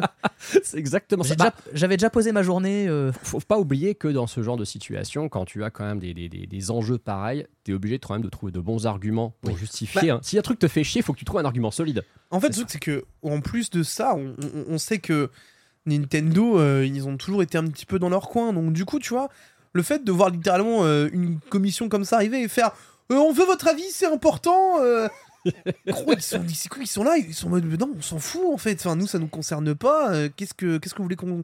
En fait, c'est- en quoi notre avis va changer sur euh, cette implication Malheureusement, ils auraient, ils auraient dans ce cas En fait, dû. Je ne sais pas tant sur leur avis, c'est plutôt euh, la, la FTC qui voulait euh, justement avoir le retour de Nintendo sur ce deal Oui. qu'ils ont fait avec Activision sur le, le deal Call of Duty pour avoir les jeux Call of Duty sur Mm. Switch en fait. Pour justement peut-être avoir un levier pour dire à, à PlayStation, bah écoutez les gars, voilà, il y a les jeux qui vont sortir sur d'autres consoles que la Xbox, du coup, s'il n'y a pas de monopole, donc euh, vous êtes battus. Ouais. Et puis de toute façon, ce, ce rachat, il est, euh, bah, il est quand même pas simple parce qu'aujourd'hui, tu as un très gros organisme qui est le même organisme de régulation, mais du côté du Royaume-Uni, qui Ouais. lui Oui. a rejeté cette, euh, ce rachat. Il a dit non, on n'est pas d'accord. Ouais. Et Le d'ailleurs, ils se sont pris, euh, le CMA, voilà, c'est ça, ils se sont pris d'ailleurs un tollé dans le, la déclaration d'Activision Blizzard, qui limite est en train de dire, euh, ok, euh, petit peuple britannique, euh, vous voulez jouer à ça, et ben on va, on va arrêter de sortir nos jeux chez vous. On là, arrête de tout sortir, vous n'allez plus jamais jouer à Call of Duty. C'est-à-dire que c'est en train de se transformer en un conflit géopolitique, ce truc, Oui. ce qui explique peut-être pourquoi Nintendo a décidé que Laissez-nous en dehors de ça, on Voilà, s'en branle. Nous, on a, on Zelda à sortir, on Voilà, s'en nous fout on de sort le GOTY 2023, laissez-nous tranquille. Laissez-nous, on s'en fout de Call of. De toute façon, ça tourne pas sur notre console. euh, C'est bon, euh, arrêtez, avec vos, arrêtez avec vos conneries. En vrai, en vrai, tu vois, ça m'étonne pas spécialement. C'est ce que je dis en fait. C'est vraiment, ils sont, ils sont dans leur coin. Ils Ouais, savent c'est qu'ils ça. doivent- Et en plus de ça, en fait, ils savent qu'ils doivent rester dans leur coin. Oui, C'est Parce ça. que, en fait, Nintendo doit garder cette position de, de créateur euh, de jeux familial, entre guillemets. Oui. Là où, justement, tu vois, tous les, enfin, tous les gros éditeurs aujourd'hui, ils se tirent la bourre sur euh, le triple A, sur le truc mature, sur machin. Là où moi, Nintendo, ils ont leur identité, ils ont leur marque, ils savent comment ils doivent concentrer ça. Ils ont aucun impact sur le reste, tu vois. Et puis ils ont leur jeu de guerre, ils ont Advance Wars. Merde. Je, je sens que t'as failli rebondir dessus. Tu dis non, non, alors là, que je, T'aurais je pu citer euh, un Splatoon ou, ou autre, t'as décidé de citer Advance Wars. j'ai cité le seul jeu qui a War dans le titre, qui est la raison pour laquelle Nintendo l'a repoussé parce que la guerre c'est mal. C'est Je vous rappelle que c'était cette raison. Mais bon, ce qui est bien, c'est grâce à Nintendo, vu qu'Advance Wars est sorti, on sait que bah il n'y a plus de guerre dans le monde et ça c'est bien. Tout En, fait. en sortant Advance Wars, Nintendo a, a résolu le problème de la, de la paix dans le monde et franchement ça fait plaisir. Merci Nintendo. Nintendo a privatisé la paix mondiale. Voilà. tout à fait, tout à fait. Elle Puis sera Nintendo- dans le NSO+. En plus, exactement. Euh, Bref, abonnez-vous, quoi. c'est- pas trop cher hein, pour avoir la paix dans le monde, franchement. Franchement, 20 balles par Ouais, mois, ouais. 20 Ouais, ouais. balles par an, c'est ok. Je les paye. Et, et pensez, pensez aussi à donner euh, aux patrons de Nintendo tous les mois. Alors, Bien on, sûr. On vous garantit pas d'apporter la paix dans le monde, mais on vous garantit en tout cas de vous apporter du contenu Nintendo Le toutes les touillage semaines. dans le monde. On vous Et du a touillage, exactement. Du touillage, bien sûr. Voilà, et notamment des situations où je me prends pour Ken et je prends Beatle pour Antistar et je m'amuse beaucoup. Et on se régale. N'hésitez pas, évidemment, l'abonnement étoile, c'est que 15 euros. C'est ça, exactement. Euh, Nintendo, qui d'ailleurs pense en plus à notre bien-être, Nintendo pense à Ah. nos consoles. Nintendo ne veut pas que nos consoles périssent. C'est étonnant parce qu'il pourrait se dire laissez vos consoles cramer, comme ça vous en rachèterez. Non, non, il nous donne des conseils pour éviter de flinguer les batteries de nos Switch. Il y a littéralement le compte Twitter euh, japonais. Alors, c'est pas le compte officiel de Nintendo, ça va être un compte dédié aux, aux consommateurs de Nintendo, qui a expliqué que euh, il conseille très vivement de recharger la batterie des Switch euh, au pire euh, tous les six mois Ouais. pour éviter qu'elle crève. Voilà, tout simplement. Mais euh, ça, c'est depuis toutes les Switch. hein. Ouais, depuis Ouais. le tout premier C'est modèle. depuis le tout premier modèle où, euh, effectivement, euh, tu le vois, euh, ta Switch, quand tu ne la charges pas pendant longtemps, elle n'a vraiment plus du tout, du tout, du tout, du tout de jus. Et limite, euh, moi, ça m'est arrivé plusieurs fois de croire qu'elle était vraiment morte. J'ai ce problème avec ma Lite, Mm. moi. Ouais, bah du coup, euh, sur mon ancienne, bah, maintenant j'ai la, j'ai la OLED de Splatoon, euh, je continue quand même de charger fréquemment l'ancienne parce que je sais que sûr. Euh, ça peut avoir des conséquences euh, un peu désastreuses. euh. Faudrait que je fasse sur Animal Crossing d'ailleurs, ça fait longtemps que je l'ai pas allumé. Si ça se trouve, elle est, elle est morte. Bon, après, je pense qu'elle aurait commencé à faire craquer le dock, tu sais, avec la batterie qui gonfle. Le problème qu'on a avec les. PSP à l'époque. Ben non, parce que je crois pas que ce soit pas. En fait, c'est pas qu'elles gonflent les batteries. Euh, c'est que vraiment, euh, elles arrêtent de fonctionner sur le Ouais. long terme, tu vois. Moi, je pense que ouais, c'est le, du euh, coup le côté négatif du côté elle est pensée pour être dockée. Ouais, Ouais. ouais, ouais. Et du coup, bah, si tu bah, vraiment tu la mets pas sur, euh, sur, la sur secteur euh, longtemps, euh, elle marche plus. C'est terrible, c'est terrible. Et euh, de toute façon, hein, j'ai envie de dire, il serait peut-être temps qu'on passe à autre chose que la Switch. hein. Ça fait quand même un petit bout de temps qu'on se dit, bon, ce hardware, il est dépassé, tout ça. Et il se trouve que, et nous en avions parlé d'ailleurs, euh, mon bon Beatle, lorsque nous étions sur la scène du FanFest, on avait évoqué l'avenir de la Switch et on avait évoqué cette fameuse question de Nvidia ou AMD, lequel s'occupera de la Switch à l'avenir, enfin de la, de la suite de la. Switch. Et euh, on s'était dit, c'était quand même bizarre parce qu'historiquement, Nintendo bossait surtout avec AMD, que le, cette collaboration avec Nvidia, elle était vraiment exclusive à la Ouais. Switch et qu'Nvidia, ça les fait chier. Hein, à cause de cette bonne vieille puce Tegra qui est très vieille, que Nvidia aimerait ne plus avoir à produire. Parce que ça les emmerde. Et, et si ça se trouve, ça les emmerde au point que peut-être qu'ils ne bosseront plus avec Nintendo parce que. Mais je Oui. serais même pas étonné, tu vois. Bah non, mais c'est Hmm. possible. hein, c'est possible que. Parce que comme c'est leur première collaboration avec Nintendo, ils se sont peut-être pas dit euh, en 2017. euh, six ans après, ils nous feront encore bosser sur cette puce de merde. Ils se sont peut-être dit Mm. Ah, Nintendo, ils feront une version euh, révisée de leur machine dans 2-3 ans. On pourra bosser sur du hardware un petit peu plus récent. Après, je suis quand même curieux. J'aimerais avoir une stat un jour de Mm. combien Nvidia a engrangé avec les Switch. Parce que ça doit Bah, être colossal. ça, ça certainement rapporté du pognon, mais peut-être pas tant que ça, parce que comme c'est un, alors c'est un vieux truc à produire, il coûte peut-être pas tant que ça, mais il rapporte peut-être pas des masses non plus. Mais entre guillemets, si, parce que mine de rien, en fait, c'est comme ça que vend la Switch. Hmm, ouais. C'est que ça reste grâce à ce chipset graphique que ta Switch affiche des trucs. C'est vrai. Donc t'es obligé de le vendre afficher. entre guillemets au prix cher. Euh, au prix fort. Enfin, Ouais. euh, oui, après, bon, encore une Ouais, fois, faut essayer d'avoir. faut essayer d'avoir des graphismes. Mais c'est sûr que c'est pas le dernier Pokémon en date qui nous montre qu'il y a... que ça sert bien. Mais Ça, c'est sûr. c'est. Ils prennent quand même du pognon, tu vois. Donc. hmm. Moi, je pense quand même qu'ils doivent être assez. euh, Ils ont dû se faire du pognon, mais par contre, effectivement, en termes de, de- de, euh, d'organisation, ça doit quand même bien les saouler. Et il est possible que ce soit AMD, du coup, qui bosse de nouveau avec Nintendo, parce que AMD, donc, ils ont communiqué sur euh, leur nouvelle gamme de, de processeurs. Ils ont, comment, ils ont communiqué pardon, sur le AMD Ryzen Z1 Series. Et dans leur communiqué, ils évoquent euh, ce qu'ils appellent les consoles de jeux PC portables. Mhm. C'est pas une mauvaise traduction hein. dans le, le communiqué anglais. C'est pareil, c'est vraiment une traduction littérale de l'anglais. Euh, donc on comprend pas trop ce que ça veut dire les consoles de jeux PC portables, mais par contre, euh, sur leur site web, ils ont un visuel où on voit le Steam Deck et la Switch.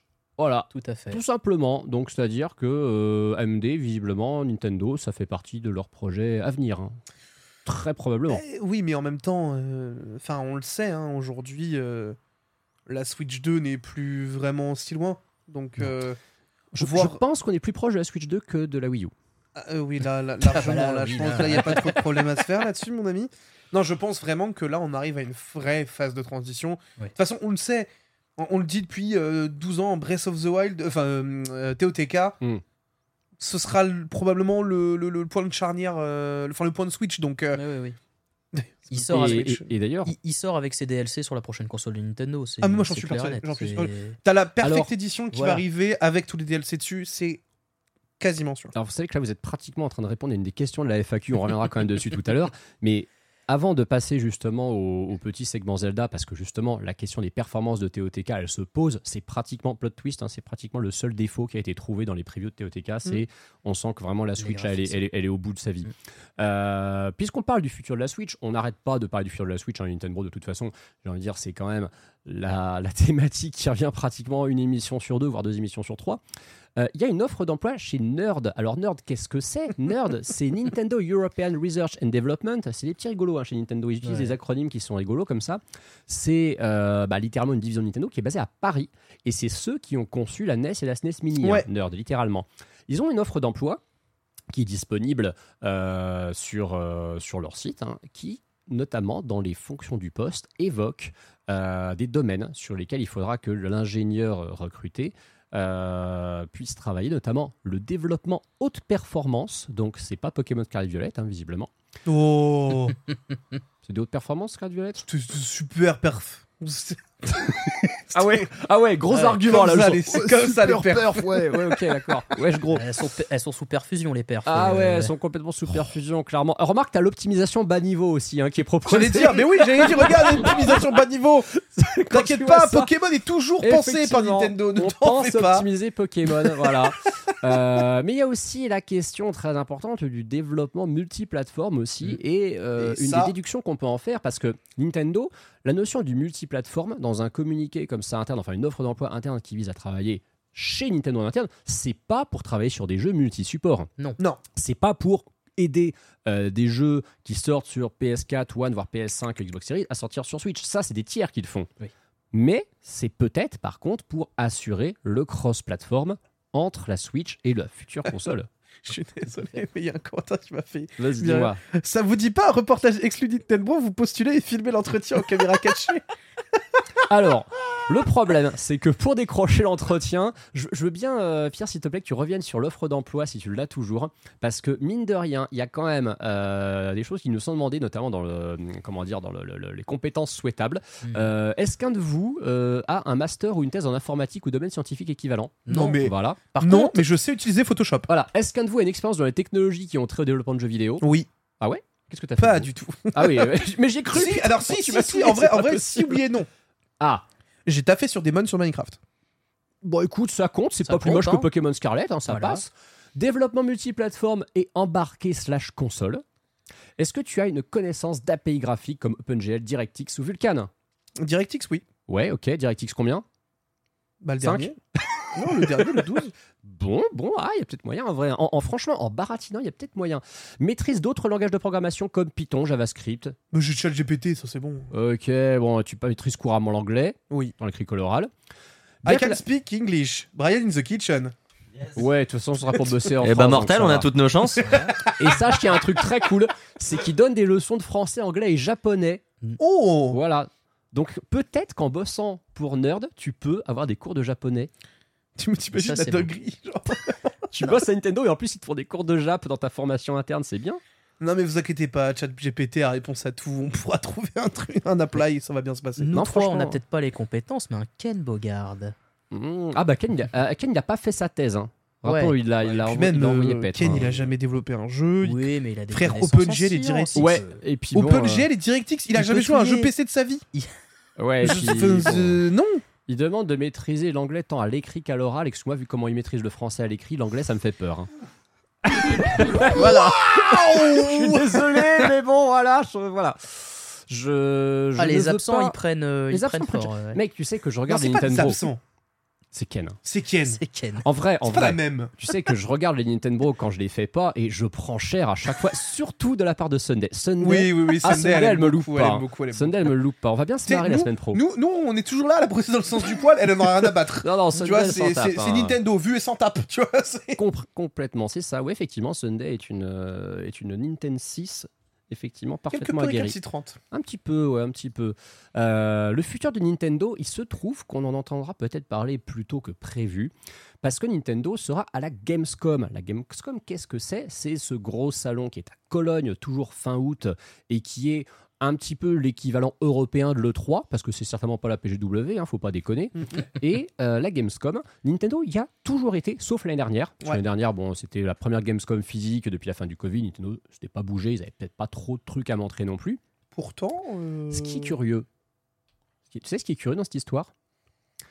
Passé Pikmin 4, qui Ouais. sort donc en Ouais. juillet, un mois avant cette Gamescom, Tout à fait. Nintendo n'a rien Oui, voilà, c'est ce que j'allais dire justement, c'est que là, ils ont pas grand chose C'est ça. post-juillet 2023. Ah bah y a rien, à part Metroid Prime 4, y a rien. Et ils vont Et la Switch 2 et la Switch 2, ils vont pas en fait si tu veux venir à la Gamescom s'ils n'ont rien à montrer. Donc et il c'est pas hypothèses. juste pour montrer juste euh, TOTK. J'y crois pas. C'est Ah pas bah, pour- une seconde. C'est pas non plus pour montrer Metroid Prime 4 parce que ça serait miraculeux de se dire subitement Eh. parce que c'est dans quoi? C'est dans 4 mois. hein. T'imagines la dingue? Ça serait fou. T'imagines, ils arrivent, ils font. T'as Shigeru Miyamoto qui arrive en cosplay de Samus. avec l'armure. Est-ce que ça serait un aussi beau cosplay que celui de TPK Parce qu'on rappellera le cosplay de TPK de Samus, il était quand même goldé. hein. TPK sans armure et, Voilà. goldé. hein. C'était Ouais, extraordinaire. j'ai beaucoup mais aimé. ça, c'est quand même extrêmement curieux. C'est que euh, moi, tu vois, j'avais cette théorie et je suis en train de me dire que j'ai peut-être tort pour le coup. Je disais, Nintendo, s'il n'y a pas de 3, ils font pas de conférence, en- enfin, ils font pas de direct en juin. Ils vont pas se pointer à la Gamescom sans jeu, sans hardware à montrer, sans rien. Donc, donc, il y Nintendo aura- Direct. donc le Nintendo Direct en juin, là, j'y crois beaucoup plus subitement. Nintendo Et- Direct. Et donc, il y aurait des jeux, alors peut-être un peu mineurs, effectivement, des jeux Mm. qui auraient l'envergure d'un Pikmin 4 ou d'un Advance Wars ou. euh, Ou d'un alors. Euh, ou alors le reveal- Ou alors le reveal physique euh, potentiel. Hein. Alors, il faut savoir que Enfin, Nintendo, en vrai. euh, Nintendo pourrait effectivement se dire, euh, si ça se trouve, Nintendo s'était peut-être dit. Faut pas oublier que passé euh, Tears of the Kingdom, il y avait rien à part Pikmin 4 et le 3 a été annulé quand même assez tardivement. Bon, Ouais. Nintendo avait dit qu'il le ferait pas, mais peut-être que Nintendo, ils ont anticipé. À un moment, ils se sont dit, bon, le 3, ça a l'air de puer, on va pas le faire, hein, on va se Mm. reporter sur la Gamescom. Mais peut-être qu'ils avaient l'intention de faire un reveal à l'E3 à ce niveau-là. Ça fait très longtemps qu'ils n'ont pas fait un reveal de console à l'E3. Bon, la dernière fois qu'ils l'ont fait, ça s'est pas très bien passé, donc c'est peut-être pour ça qu'ils ont arrêté. Mais C'était quoi? C'était la Wii U. C'était la Wii U, on est d'accord. ouais. hein Ouais. c'est la Wii U avec ce grand moment où Iwata ne trouve pas les branchements dans le bon sens.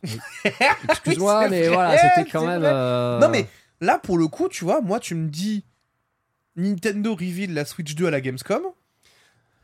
Ça serait vraiment un très, très, très gros, gros event hein, pour le coup. Ouais. Euh, la révéler à la Gamescom, peut-être pas, mais par contre, la révéler avant à leur manière, mais que pour la première fois, elle soit jouable avec une nouvelle build à la Gamescom et ensuite au TGS, Ouais. qui est euh, en général trois semaines après, Ouais, tout à fait.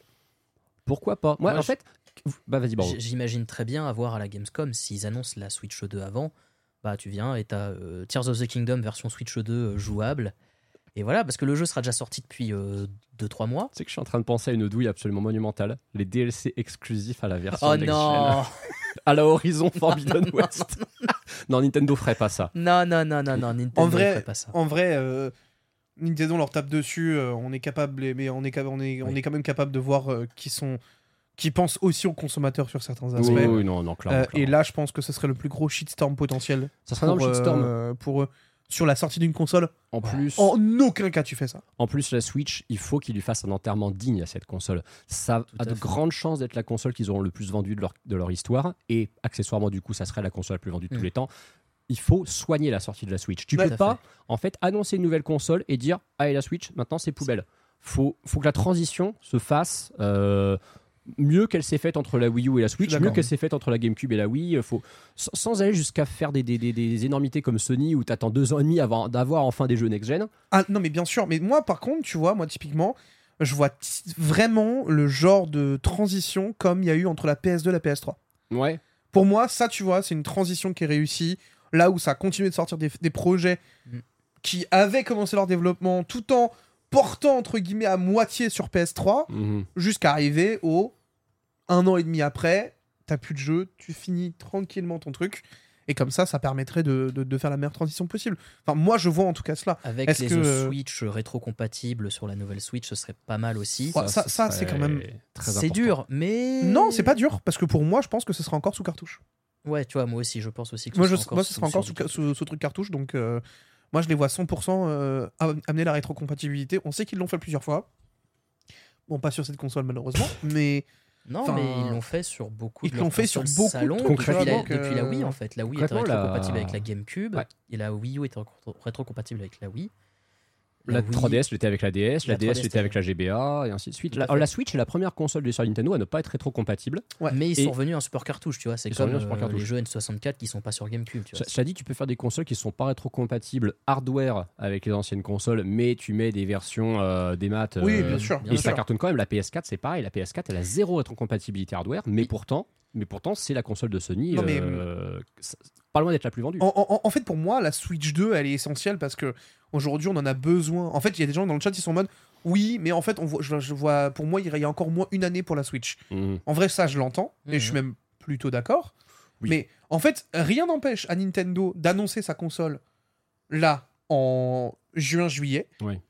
et de la sortir 7-8 mois après. Hein. Bah, En tout début d'année ouais. prochaine. En tout début d'année prochaine. mois de Ça n'empêche Mois de absolument mars pas. hein. 2024, comme la Switch qui était sortie en mars C'est- 2017. Et du coup, tu boucles les 7 ans de vie euh, tout en ayant tous tes, con- tous tes trucs qui finissent. Tears of the Kingdom, les deux DLC seront sortis. Ouais. Mario, Kart, ta- Mario Kart 8 aussi. Mario Kart sera fini. Pokémon tu sors aussi. officiellement ton. Oui, c'est vrai que Pokémon sera aussi dedans. Tu sors. Tu, re- tu, tu les ressors tous ces jeux-là. Ouais, Ces bah, trois jeux-là, Tu les ressors. tu les ressors et tu mets tout. C'est clair. Le bundle euh, Breath of the Wild plus Tears of the Kingdom à 120 balles avec les, les DLC et deux jeux inclus, plus Mario Kart 8 Deluxe Definitive Edition, plus Pokémon Scarlet Violet Definitive Edition. Hop, Day One sur la Switch 2 à 70 dollars chacun évidemment, hein, sinon faut pas voilà. Mais bon, c'est ouais, c'est c'est quand même euh, c'est quand même une très hein. hypothétique, évidemment, tu vois. Mais toujours très hypothétique. en fait, en fait, le truc, c'est que genre, moi, je trouve que c'est une route qui est viable. Mhm. C'est. Enfin, quand tu la prends en tant que telle, moi, je trouve que ça se tente, tu vois. Ça se... Non, mais ça se tente, je suis, je suis totalement d'accord, ça se tente. Euh, de toute façon, le, le- le révélateur, je pense, final, effectivement, des performances de la Switch, ça reste Tears of the Kingdom. Mmh. C'est le, c'est le, le- le- le- le jeu qui va vraiment nous montrer à quel point cette console est arrivée au bout de sa vie. Mhm. On a cette question de calendrier où on se dit, ouais, après Tears of the Kingdom, si on exclut Pikmin 4, qui, on le rappelle, est un peu un caprice de Miyamoto quand même, il n'y a plus rien. Et euh, Tears of the Kingdom, bah, justement, on a enfin du concret, mais alors du vrai concret. La, la, hum, t'as tout- toute cette communication qui s'est accélérée en trois mois de façon assez incroyable. Mm. On a eu euh, début février un Nintendo Direct où on a eu un deuxième trailer Ouais. qui était beaucoup plus cinématique, qui commençait à nous de révéler un petit peu plus les enjeux du titre. Tout à fait. Et on a découvert, on a commencé à découvrir toutes ces mécaniques de craft qu'on n'avait pas vraiment vues avant. Ensuite, on a eu, bon, on a eu les annonces aussi de, de la de l'édition collector du jeu et de l'amiibo. Après, on a eu le trailer de gameplay où Aonuma nous explique comment ça marche, puis le reveal de la Switch dont on attendait un peu qu'on nous l'annonce depuis trois mois. Et puis, on a eu ce fameux final trailer qu'on a décortiqué la semaine dernière avec Rinkuto. Et là, parce que nous sommes mercredi 15h, enfin nous étions mercredi 15h tout à l'heure, qu'est-ce qui s'est passé? Les aperçus, les premiers aperçus de la presse et des créateurs de contenu sont arrivés pour Tears of the Kingdom. Et donc, on a enfin des gens qui y ont joué, des gens autres que du staff de Nintendo qui y ont Ouais. joué dont notamment jeuxvideo.com. Anagund, qui était le testeur de Breath of the Wild, a eu l'opportunité de tester justement pendant une heure Tears of the Kingdom. Il a expliqué qu'il a joué globalement sur une zone qui de toute façon était assez cloisonnée. Il a joué sur une sève qui était prévue pour démarrer à un endroit précis avec déjà euh, certains éléments euh, qui étaient débloqués dans le, dans le jeu. pour pouvoir justement en, en exploiter un, un peu tout le potentiel. Et sa preview, elle est ultra positive, elle est Ouais. ultra enthousiaste. On va être, franchement, je vais, je vais être clair avec vous. hein. Moi, en la lisant, je l'ai- j'ai lu comme c'est génial, c'est juste techniquement, ça commence à faire la gueule. Et c'est tout. C'est le seul défaut. Littéralement. Pokémon. Ouais, mais pas à ce point-là, pas à ce point-là. Surtout qu'en plus, surtout qu'en plus, quand tu regardes la vidéo preview que JV a faite et que tu écoutes justement bah, le, le- le- le- comment dire, le script qui est raconté derrière, ça dit que il y a, le jeu, il n'est pas plus moche que Breath of the Wild. Attention, c'est même pas ça que ça veut dire. Il est un petit peu plus beau que Breath of the Wild, mais ce qui est déjà bien, hein, parce que Breath of the ouais. Wild est quand même sacrément joli pour la Switch. Mais par contre, il y a vraiment des moments où tu as des drops de FPS, notamment lorsque tu as des explosions, des gros combats et tout. J'ai pas l'impression à lire les, les retours que c'est du niveau d'Hyrule Warriors 2, donc en vrai, ça devrait pas être la cata. Ça Ouais. devrait être un peu niveau Breath of the Wild 1.0, tu vois. Ouais. Ouais, ouais, ouais. Et, euh, et on a surtout, et alors c'est ça qui est intéressant, c'est que tous les gens qui ont fait ces previews, ils ont eu droit à capturer du gameplay. Ça, Et c'est incroyable ça, quand même. cool. hein. et ça, ça. c'est très cool parce que souvent, sur ce genre de- de- d'événements sous embargo euh, très très T'as le droit de prendre des screenshots, T'as le droit de prendre des hein. screens, exactement. T'as pas forcément le droit de prendre des captures de gameplay. Donc Mm. les captures de gameplay, bah du coup c'est sur une Switch. Alors même si c'est sur une Switch debug, ça tourne quand même sur une Switch. hein. Et euh, bah du coup ils ont pu essayer plein de trucs. Ah, Oh là là. Ce qui est assez marrant, c'est qu'Anagoud dans son article, il explique que le mec de Nintendo qui lui expliquait des trucs, il disait voilà vous pouvez faire ci ça. Mais en fait lui il s'est dit ouais mais c'est Tears Kingdom, je fais ce que je veux. Et c'est littéralement ce qu'il a fait. Il a testé plein de Ouais. trucs. Et apparemment, parfois, ça donnait lieu à des grands moments de solitude. Il y a un moment, il s'est dit, tiens, je vais balancer, un- un, euh, parce qu'il était dans les cieux, il s'est dit, à un moment, je vais balancer une construction que je viens de faire dans le vide, je vais sauter et essayer de voir si je peux me poser dessus en jouant avec la paravoile. Ce qu'il a à peu près réussi. C'est-à-dire qu'en fait, il y a visiblement toujours ce, ce- ce moteur graphique que je pense le jeu vidéo entier envie à Nintendo, qui, même dans les airs, même quand tu es en flottement entre le ciel et la terre, est toujours fonctionnel. Ouais. C'est, plus je- j'entends parler de ce jeu et de ses capacités techniques, plus je me demande vraiment comment cette Switch le fait tourner. C'est, Bon là, euh, là, je pense que là, c'est littéralement. euh, Tu sais que je pense que ce qui a demandé le plus de développement et le plus de de temps dans Ouais. ce Zelda Breath of- dans ce Zelda TOTK, c'est le debug. c'est non, c'est le debug et la stabilité du jeu. Ouais, et ouais, genre non, premier degré. Complètement. De toute façon, faut pas oublier que Breath of the Wild, il a eu droit à énormément de mises à jour Oui. qui ont euh, stabilisé le jeu et qui avaient rajouté aussi des contenus supplémentaires. Il y a 7 ou 8 patchs, je crois, sur le Et jeu je Wild, hein. pense que. 7 ou 8 Ouais, patchs. ouais, Et pour un jeu Nintendo, c'est énorme. Et je pense qu'à mon avis, Tears of the Kingdom aura le droit à la même chose. Il y a de grandes chances, ouais. Voilà. Moi, j'avais noté chance. plusieurs choses de, de ces previews que j'ai lues. Déjà, euh, alors je sais pas si c'est le nom officiel, mais il y a eu un nom donné pour euh, la zone de départ où euh, ils ont fait la, la preview qui était euh, l'île céleste du prélude, D'accord. qui est apparemment la, vraiment la zone que Aonuna avait montré dans, son, dans sa vidéo de gameplay. Ouais, celle où va les golems et où il nous explique un petit peu les bases de Ouais, gameplay. mais en c'est vrai, moi, ça. ça m'étonnerait pas que ce Ouais, soit. moi, vraiment ça m'étonnerait pas début, non en plus. vrai, hein. c'est ça. C'est c'est ce qui était dit d'ailleurs dans le- la communication Nintendo sur le site officiel. Il disait qu'on commençait dans les îles célestes et que Oui. le but serait de revenir. Mais ça, c'était certain. Mais oui, on l'avait- On l'avait tous plus ou moins pré-shot Ouais. depuis le début, euh, clairement. hein. Ils Tu ont noté les le retour des noix disait. Korogu. Ouais, mais alors, ça me fait très rire. mais pas sous forme de collectible a priori. Oui, il y a des quêtes. C'est des Enfin, side quests que donneraient les Korogu a priori. C'est-à-dire qu'il faut les trouver, Bah, mais ils ont une utilité cette fois. tu sais quoi, voilà, meilleure immersion. Voilà. Autant, autant je, en vrai, je comprends le côté collectionniste et tout, et même complétionniste Mhm. d'ailleurs, avec les Korogu de, de ce truc-là. Mais moi, ça me fait chier. mais vraiment, je, je- oh, mon Dieu, quoi. Tourner 12 milliards d'années dans une map pour récupérer 500 noix dont son car le fiac, je suis désolé. Mais là, au moins, si on a une vraie interaction, et en plus de ça, du coup, qui dit interaction Bah, dit histoire, dit lore. Ouais. dit- Moi, c'est ça que je veux, frère, du fait. lore. Donc l'approfondissement du lore par les Korogu, le truc qu'on n'avait pas vu venir. Non. Euh, bah écoutez, pourquoi pas, hein, pourquoi pas.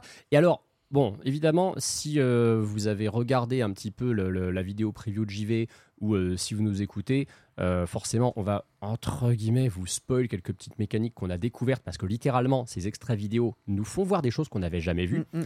On a vu littéralement que quand on est dans Breath of the Wild et qu'on veut switcher entre les différents pouvoirs de la tablette, c'est une ligne horizontale Oui. où on switch. Ils sont passés à une roue des armes entre guillemets comme on a Mhm. sur tellement Ouais. d'action RPG moderne. Et, et faire ce switch de pouvoir, en plus, moi, je l'ai toujours trouvé assez compliqué quand tu veux enchaîner des actions. Oui, c'est pas Ou ouf. quand tu veux enchaîner euh, une action avec le pouvoir de la tablette et après attaquer l'ennemi, Ouais, il y a ouais, toujours ouais. un petit temps de pause, tu sais, une petite. euh, Oui, et puis tu as aussi ce problème où parfois quand tu veux changer d'arme, en fait, euh, le jeu il comprend que tu veux changer de pouvoir de la tablette Oui. avec la touche droite et ça c'est très chiant, ça arrive, euh, ça, ça m'arrive encore régulièrement. Comment ça, s'ils arrivent à rendre ça plus fluide pour que les actions soient un peu plus.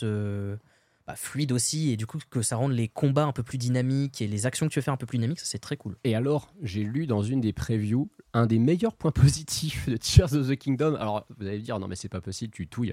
Et je vous assure que c'est un bon point positif. Vous savez, ces moments où vous ouvrez un coffre, il y a une nouvelle arme et ça vous dit Ah, votre inventaire est plein.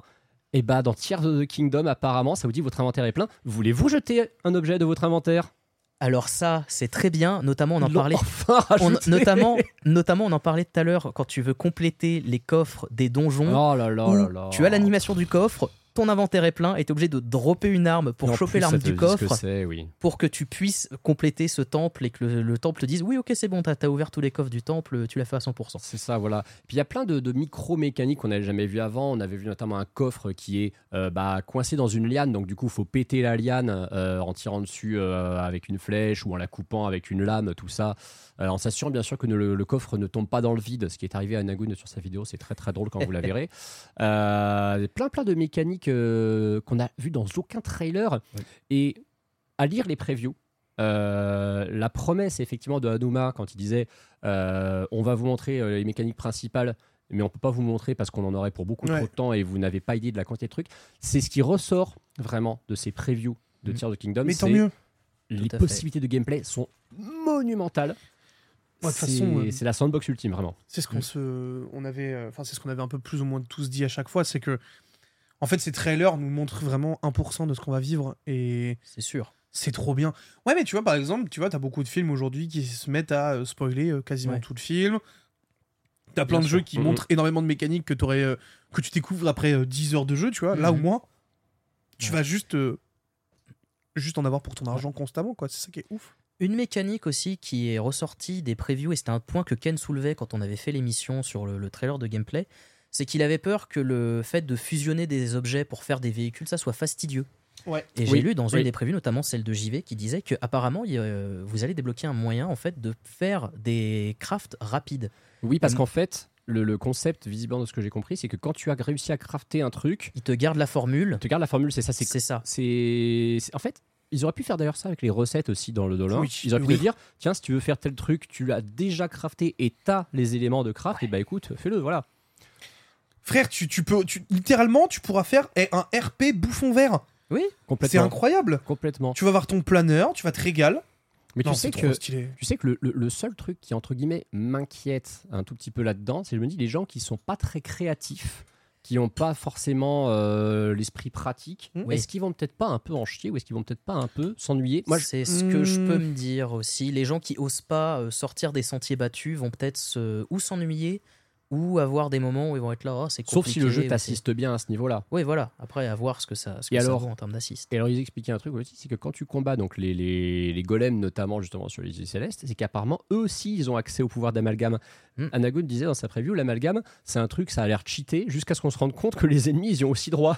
Mais en fait, euh, en fait, tu sais que il y aura un truc qui va pas être si compliqué que ça pour les gens pas créatifs. Hmm. Si tu vas avoir des chaînes YouTube, Ah oui, Oui, bien sûr. totalement. TOTK qui vont se lancer, Totalement. ça va totalement. faire des Bah, tuto, millions tuto de TK, vues. littéralement. Oui, voilà, Tuto tuto TK, TK, voilà. c'est- Tuto TK, gros, c'est le nom d'un au gros ok. c'est- Dépêchez-vous de le, ré- le récupérer. Les gars, on a un compte TikTok à créer, on va gagner des millions. Moi, j'ai juste une chose que j'ai hâte de voir, c'est la taille du guide de Tears of the Kingdom. Quand tu vois déjà la taille du guide de Breath of the Wild. Mais tu sais qu'il n'y en a pas pour l'instant. hein. Oui, mais il va y en avoir un. Bah, J'espère parce que les guides, c'est un- les guides physiques, c'est un peu un truc en voie de disparition. Regarde, regarde Pokémon Scarlet, il n'y en a pas eu, alors que les guides Pokémon, il y en avait toujours. Attends, Ouais, il va arriver. penses il qu'ils attendent qu'il y ait des Pour moi, il viendra à la fin. Ouais. Mais ils auraient pu le faire en deux temps. Pokémon Company, attendre que le truc soit fini pour te le vendre une seule fois? Oh, oh, pas leur genre. hein. Mais après, tu sais, tu Euh, dis que justement, euh, ça se fait de moins en moins, mais Nintendo, ça reste le yanklisme. Non, je vois pas. Ah bah moi j'achèterais le guide. Ah, mais moi, de- j'achète le guide aussi. hein, je, rappelle. Oh, vous, êtes, vous êtes vraiment des Yanklards. c'est Ah, attention, attention mon Bitel parce que là il y a peut-être quelque chose. Enfin, ça va pas te surprendre, mais tu ne le sais pas. Tu- tu- Est-ce que tu sais combien de guides différents de Breath of the Wild existent en français? Il y en a plus que un? Ah Bah évidemment. Moi, j'en ai What? Un. J'ai le...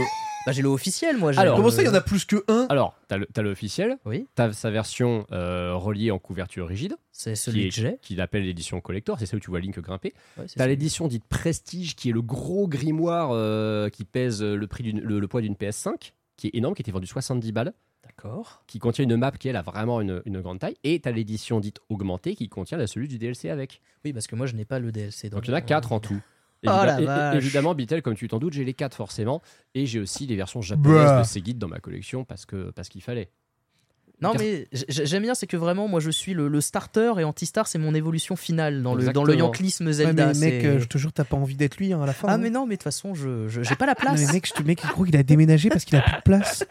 Je n'ai pas un, la place. un jour, et moi j'habite En dans vrai, le non, mais- 92. En vrai, je peux rien dire. Je fais, j'ai, j'ai déménagé parce que j'avais trop de mangas. Je peux, Bah non, mais je voilà, peux rien dire. je bah peux voilà, rien tu peux rien dire, t'es un. Yankee, effectivement, aussi. Ouais. Bah, Alors, façon, alors un oui et non, puisque maintenant on m'envoie les mangas, donc du coup, tu vois, c'est- C'est la un peu meilleure forme de Yankee possible. voilà, j'ai un peu le cheat code maintenant. C'est le Yankee gratos, et bah bravo, c'est du joli, hein, Ça franchement. triche. C'est du joli, ça Non. triche.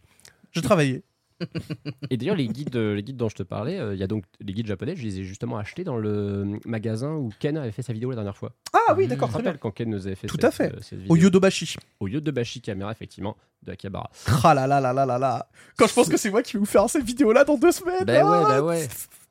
Alors, ce, cher, euh, ce cher Ken, euh, il a euh, un message justement pour nous. Alors, c'est une, vidéo, mais vous pourrez l'entendre en audio, évidemment, également. Donc, nous allons, la, diffuser, évidemment, et vous allez pouvoir profiter de sa voix suave en direct du Nintendo Store d'Osaka. vidéo en direct du Nintendo Store Osaka. Désolé si la qualité de son est pas ouf. Oh, il est trop beau, il est trop beau. J'ai essayé de faire un petit tour La qualité de La caméra est incroyable. folle, Mais oui. attends, mais il filme avec quoi là Bah, son iPhone, je avec pense. déjà tous les produits qui sont dans les Ah non, il filme avec le Ah oui, Notamment le pixel, oui. cette statue de Link incroyable avec tous les produits Zelda là autour. J'ai mon portefeuille qui qui est en train de s'échapper de ma poche Il y a là. des Euh, cravates Oh là là là là. Zelda. Non, mais moi, je- un sac Ce que Ken est en en train de nous cuir montrer, ça me déprime. évidemment la précommande ici. Faut pas que Le j'aille au merch Japon. Non, jamais. Les gars, c'est un délire absolu. hein. Tous les ustensiles Non, mais de euh, en cuisine plus de ça. euh, disponibles avec les. En fait, moi, ce qui est bien, c'est que vraiment, j'y vais donc du coup dans deux semaines. oui. Avec Euh, euh, non, trois. le Attends. Bah non, deux semaines. Ah non, deux semaines, non, non, deux Parce que semaines. c'est euh, quatre mecs qui va. Oui, Ah non, deux semaines, deux semaines, je suis à Osaka. Euh, en gros, le truc qui va être un peu fou, c'est qu'en deux semaines, il y aura très probablement quelque chose de complètement différent, puisque ce sera la sortie de TOTK. Toi, tu vas être là-bas pour la sortie. Je vais vraiment être là-bas pour la sortie de TOTK, et le Nintendo Store d'Osaka est l'un des plus grands. Mais il a l'air immense. Alors moi, Donc- je- tu sais que le Nintendo Store de, de, de Tokyo, moi je l'ai pas fait parce qu'il a ouvert après que je sois allé au Japon. Mais à l'époque, il y avait que des Pokémon Center encore. À ce Oui, tout à fait. Il y avait beaucoup de Pokémon Center. Là maintenant, il y a vraiment des Nintendo Store un peu partout. Ça sera l'objet d'une des questions de la, de la FAQ d'ailleurs, Nintendo C'est Store. ouf, c'est ouf. Mais du coup, tu vois, je suis très curieux de voir comment moi je vais vivre ce truc-là dans euh, dans ce store-là, qui est pourtant littéralement le même qu'on va voir en juste à deux semaines d'intervalle. Parce que là, oui, je pense que du coup, il y a pas mal de Mario aussi pour le. Alors, Bah, pour le film, bien sûr. là, au Japon. Je pense qu'il doit en avoir pas mal. Les goodies officiels Nintendo Osaka. Donc en évidemment, si vous regardez le podcast, enfin, si vous écoutez le podcast, pardon, excusez-moi, forcément vous n'avez pas les images malheureusement. Vous pourrez Mario toujours revoir de toute façon la diffusion sur YouTube, hein, évidemment, si vous souhaitez voir ce, petit segment. Mais, euh, mais voilà, Ken avait quand Si vous un- tenez à votre argent, n'allez pas regarder le replay. Oui, ça, de ouf. Voilà. Non mais de toute façon, vous inquiétez pas, vous inquiétez pas, moi je ferai, euh, je ferai aussi toutes sortes de vidéos pour, euh, pour les Nintendo Bro et pour Mangasure. Euh, donc il y aura tout ce qu'il faut pour vraiment euh, vivre aussi tout cela. Moi le but c'est de, c'est de faire vivre euh, aux gens euh, la sortie de Ouais. TOTK au Japon. Ah, c'est Donc moi déjà je serai en live pour la sortie de TOTK, de TOTK au Japon. Ça sera autre chose que la sortie de Link's Awakening que j'ai faite au Japon et où j'étais le seul mec à l'acheter. C'était absolument Ah, incroyable. ouais, ça malheureusement. Bon après, ok, c'était un remake, mais non, mais tu rigoles, mais j'avais décalé mon, mon, mon voyage retour au Japon. À la base, j'avais réservé mes vols avant qu'on connaisse la date de sortie du jeu et on- qu'on connaisse la Switch Lite. La Switch Lite n'a même pas été annoncée à ce moment-là. Et ils annoncent, donc je devais partir le 18 septembre, ils annoncent la sortie de Link's Awakening le 20. Je me dis non, sérieux les gars. Hmm. Bon bah du coup, je, alors ça m'a coûté euh, très cher, forcément, de changer le- la date retour de mon vol. Et entre temps, ils ont annoncé la Switch me- la Switch Lite, pardon. Je me suis dit bon, au moins, ça fait une bonne raison de, de rester un petit peu plus, de, de, de, jouer les Yankees, d'acheter une Switch de plus, euh, comme si j'en avais pas déjà assez. Un jeu euh, qui lui justement, alors lui il a jamais justifié d'acheter une Switch de plus, par contre il se vend par palette et il fait vendre des Switch, c'est évidemment Mario Kart 8 Deluxe, mais nous n'avons pas de news à raconter à ce sujet parce que Mario Kart 8 Deluxe c'est le sujet de notre dossier de la semaine.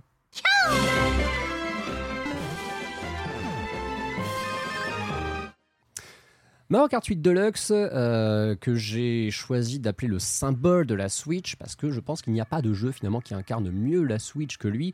On rappelle ce jeu, pourquoi on en parle aujourd'hui? Parce que euh, demain, il va fêter déjà les 6 ans de sa sortie.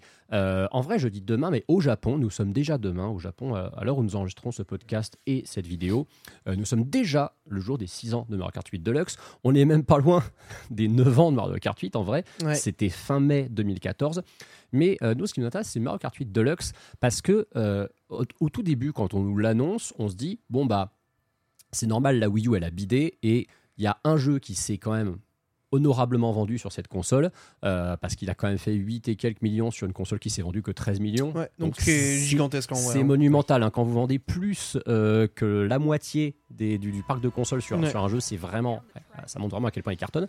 Et euh, on s'est dit au début bah ouais ok c'est- un peu abusé le vendre 60 balles mais on comprend parce que mine de rien c'était un des tout meilleurs jeux de la Wii U et la Switch ça a l'air d'être un, un retour au Nintendo convivial euh, notamment en, en local tout ça. Donc ok on comprend.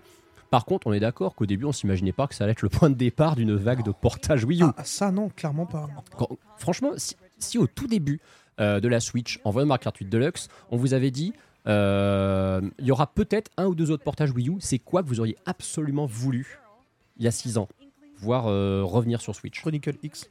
Ah ouais, donc toi, c'est-à-dire que ça fait 6 ans que t'es- t'as le seum en fait. Oui. Ok. Et moi, je suis un peu comme Beatle parce que moi, la chose que j'attends depuis 6 ans en portage Wii U, c'est les Zelda qui sont sortis sur Wii U. Donc les, les, les portages, les- déjà à l'époque, les remakes Ah HD là là là. de, de Twilight Princess et de Wind Walker, sortez-les sur Switch. Donc ça fait Dieu. 6 ans que vous attendez des portages qui n'arriveront jamais. Enfin si, moi je, je- je pense qu'ils arriveront en toute fin de vie de la, la Switch. Oui, oui, vous savez ce, moment, ce moment où il n'y a plus rien à sortir sur la console, mais pour accompagner sa fin de vie, on met des portages. Une annonce à la Gamescom, euh, on l'a pas parlé tout à l'heure, euh, ça, ça Oui, marcherait très oui, bien. pourquoi euh, pas, effectivement. Euh, bon, après, moi, je préfère, alors, moi, honnêtement, je préférais voir Metroid Prime 4 hein, à ce niveau-là. Oui, c'est sûr, plus euh, sympa.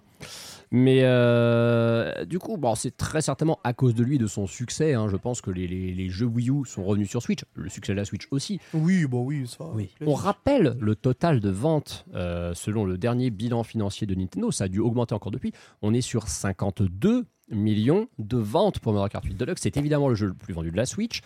C'est indécent. 10 C'est millions d'unités devant Animal Crossing Horizons, qui lui a été vendu en bundle. hein. Il y a une certaine Switch Ouais. que Ken et moi avons acheté, évidemment. Et euh, 22 millions d'unités devant Smash, qui est le, jeu, le, troisième jeu le plus ça, vendu. En vrai, même Smash, en vrai, hein, c'est un truc de ouf. Même. Smash, c'est déjà un truc de ouf. aussi, ouais. Bah, Smash et Zelda qui font tous les deux 30 millions, alors que c'est pas des Mm. licences qui sont censées faire autant. 30 millions? 30 millions, c'est monumental. Mais Mario Kart 8 Deluxe, ce que je trouve encore plus impressionnant comme stat, euh, je vous ai dit que c'était plus de la. Enfin, Mario Kart 8, c'était plus de la moitié Mm, euh, mm, mm, des. des- des de- Enfin, ça représentait plus de la moitié des ventes de la Wii U. Oui.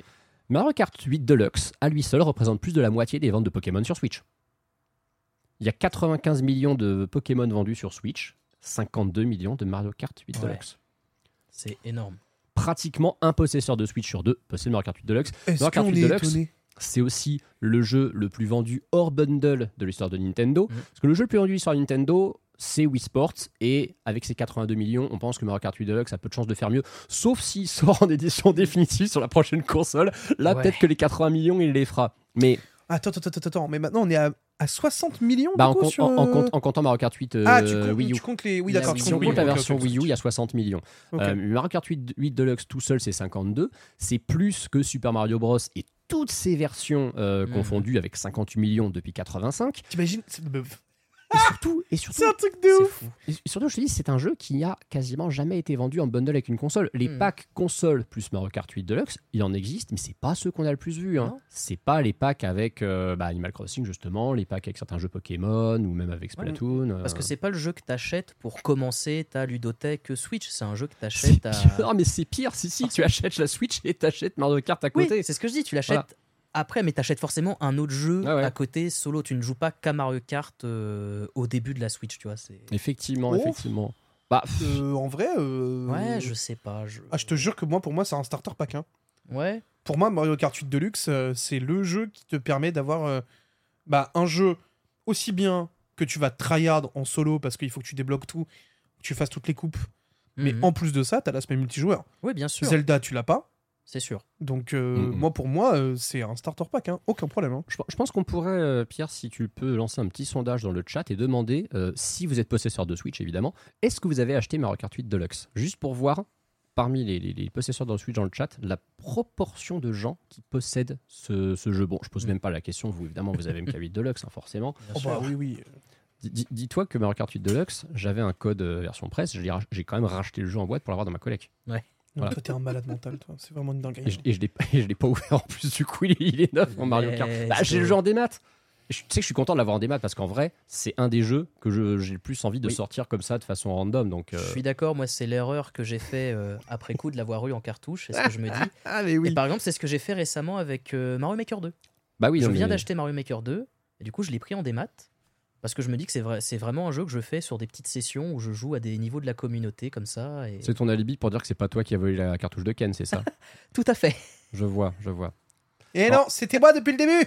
Il n'est pas là, je peux enfin le révéler. Pas du tout. Ah, c'était donc toi. Bah, quand est-ce que tu Jamais fais des streams sur Mario Kart euh, sur, Oh, bah. sur Mario Maker, Oh pardon. bah ouais, ouais, tellement. Mario Kart, y a pas de problème. Mario Maker, beaucoup moins déjà. Mario Kart, c'est pas ta cam, toi. hein. En fait, enfin. Les Mario, c'est cool, mais Ouais. à un moment, moi, ça m'a un peu gonflé. Donc, euh, Ok. Bah écoute, hein, c'est des, choses qui arrivent. c'est. Voilà. Mais j'adore Mario. Hein. Ah bah co- comment ne pas adorer Mario? Euh, Mario Kart 8 donc grosse success story évidemment et alors que il approchait donc de ses 5 ans en février 2022 Ouais. à la surprise générale alors que tout le monde passe son temps à spéculer sur Mario Kart 9 Mario Kart 9 ou Mario Kart 10 si on décide que Tour c'est Mario Kart 9 euh, qu'est-ce que fait Nintendo? Il nous, il nous annonce des DLC pour Mario Kart 8 Deluxe. Et alors ça, c'est le truc. On rappellera, alors désolé, hein, je, je vais prononcer le nom de- de- d'un sinistre personnage, mais on rappellera que Sylvain Trinel avait call les DLC de Mario Kart 8 Deluxe une fois euh, dans, les, Oui. dans, les, dans les Amiibo. Et euh, je me souviens que je, je me l'étais payé dans un, dans un Nintendo Direct, bah, c'était celui de l'E3 2021. On avait ressorti la question et j'avais dit non, non, mais ça, il y a qu'un mec comme Sylvain pour croire que Nintendo va faire des DLC sur un jeu qui est déjà une version définitive. Je te, Et ça, dé- je- je rip. te déteste, Sylvain, vraiment. Je te- tu te vois, c'est la même Voilà. question que tu as posée tout à l'heure. Si on m'avait dit en 2017 à la sortie de Mario Kart 8 Deluxe que Ah oui. 5 ans après, Nintendo allait annoncer des DLC, j'aurais été là, mais pourquoi? Tu sais ce qui est le pire dans l'histoire? C'est que euh, juste avant ce Nintendo Direct, euh, Nintendo nous avait un tout petit peu teasé du côté de la presse JV en nous disant il y aura une annonce en rapport avec Mario Kart dans ce direct. Et là, je me dis oh, il va annoncer Mario Kart 9. La grosse dingue. ça. MDA. Et là, ah le, Oh la le, débâcle le, le Fighter Space de merde à 30 balles qu'on va tous day one parce qu'on est des pigeons. Et ça a pas loupé. Et tu sais ce qui est terrible? C'est que donc là, on est à 4 vagues. Ouais. On le kiffe, ce, ce, ce Ah ouais, booster non, mais- course pass. On le kiffe Très parce bon. qu'il est très bon. Non mais Il En- est très en- solide. alors, en plus de ça, au début, il y avait quand même un truc qu'on n'avait pas eu. C'était notamment les ajouts de personnages. oui, c'est vrai. Ça, on nous avait pas du tout dit. Mais, avoir mais des on personnages au début. mais- Et attends, attends, attends, attends, c'est pas tout, c'est pas tout, c'est pas tout, c'est pas tout, c'est pas tout. Parce que il y a quand même un truc là actuellement qui a beaucoup changé sur Mario Kart. la méta. C'est la méta. gros. C'est vrai. Toute la méta est là, Géchant. Ils ont tout modifié. C'est trop bien. Gros, le jeu, il a lit- gros, il- il- 2017, il est littéralement en train d'être en mode C'est Yo, je viens de sortir. Enfin, c'est quoi ça? C'est ça, C'est le clair. jeu 5 ans après sa sortie. Il a eu un, en- entre guillemets, un patch. Allez, réapprenez toute la méta euh, depuis le début pour, euh, Et c'est ce qui est très amuser. très fort, c'est qu'ils l'ont joué un peu à la Smash à ce niveau-là. C'est-à-dire que non seulement ils nous filent effectivement du contenu, donc on voit qu'on a quand même 80% hein, dans le sondage de gens euh, qui ont dit qu'ils ont Mario Kart 8 Deluxe euh, Mhm. parmi les possesseurs de Switch. C'est pas surprenant, hein, j'ai envie de dire. Plus de trois quarts des gens ont ont MK8 Deluxe. Mais euh, la façon dont Nintendo communique, ils ont annoncé qu'il y aurait 6 vagues. Donc c'est Ouais. très bien parce que du coup, on sait à quoi s'attendre. On sait que on va avoir à chaque fois 8 nouveaux circuits. Je rappelle quand même qu'à chaque fois, ils rajoutent deux coupes de 4 circuits, ce qui fait Ouais. donc 8 circuits à chaque fois. 8 x 6, 48. C'était le nombre de tracés qu'il y avait dans Mario Kart 8 Deluxe, Oui. qui comptait déjà les DLC de Ouais. Mario Kart 8. Mario Kart 8, le jeu d'origine, c'est 32 circuits. Sa version définitive, c'est 48. MK8 Deluxe, fin 2023, ça sera 96 circuits. C'est monstrueux en termes de contenu. C'est vraiment. Je suis très curieux de voir le poids du jeu. Mais il est pas si lourd que ça.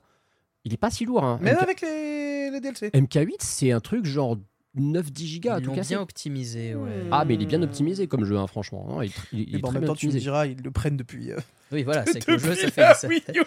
Heureusement qu'ils l'ont petit. le Et jeu, là- ça va faire 10 ans qu'il est là. C'est ça. Et là où ils sont forts justement sur ces vagues, c'est donc ils nous les tissent bien parce que la première, bon, bah, on avait compris, ok, il y aura 8 circuits, très bien. La deuxième, ils refont la même chose. Donc, du coup, c'est- très bien joué parce que, du coup, pour la troisième, on s'attend à ce que ce soit toujours la même chose. Et là, la troisième, ils nous rajoutent une possibilité de choisir les objets avec lesquels on veut faire les courses. Ouais. Ça, c'était une grosse surprise. Ouais. On l'avait vu en live Ouais. d'ailleurs dans les Amis Bro à l'époque.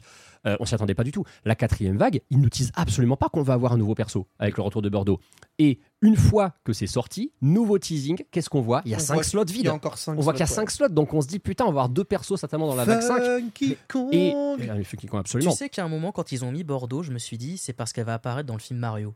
Ah, Je m'étais fait ce- cette réflexion-là. C'est vrai, ça aurait pu. Et au final, non, parce que je me suis dit, tu vois, ils teasent déjà des trucs, sur, tu sais, que les, les gens qui connaissent pas trop, ils vont être là, oh, je le reconnais, elle est dans le film et tout. Tu vois, Eh ben non, Et eh ben non. non. Bah après, euh, voilà, elle sera peut-être dans, dans, dans la suite. hein. Oui, bien sûr, mais. Et alors, donc, bah, on a quatre vagues qui sont sorties. Il y en aura donc six en tout. On a quelqu'un euh, sur le parmi les, les contributeurs des Nintendo qui est, euh, bah, je pense qu'il y a les diplômes d'ingénieur requis pour postuler justement chez, chez Nerd hein, pour le coup. Ah, c'est un crack. Euh, hein, fait je crois que c'est. Daruxan, voilà. ouais. Daruxan, il est trop fort. hein. Il a euh, décidé de faire des graphiques avec différents types d'évolution pour essayer de deviner quelles seraient les dates des, prochains, euh, Ouais. des prochaines vagues. Donc il a d'abord fait un premier graphique euh, sous forme d'évolution linéaire. Donc il a pris vraiment le nombre de jours passés depuis l'annonce des DLC et le numéro de la vague en prenant les dates. Donc la première, je crois que c'était en mars euh, 2022. Mhm. La deuxième, c'était vers fin août, début septembre 2022. Et la dernière, c'était tout début décembre. Et là, on a eu, pareil, début mars, la quatrième vague. Donc à partir de là, il en a déduit que ça serait le 21 juillet 2023 qu'on aurait la vague 5 et le 19 novembre 2023 qu'on aurait la sixième et dernière vague. Mais il n'a pas voulu s'arrêter là, il s'est dit tiens je vais faire plusieurs graphiques différents. Son deuxième graphique qui lui est une évolution polynomiale d'ordre 2, je ne sais pas ce que ça veut dire mais je lui fais confiance.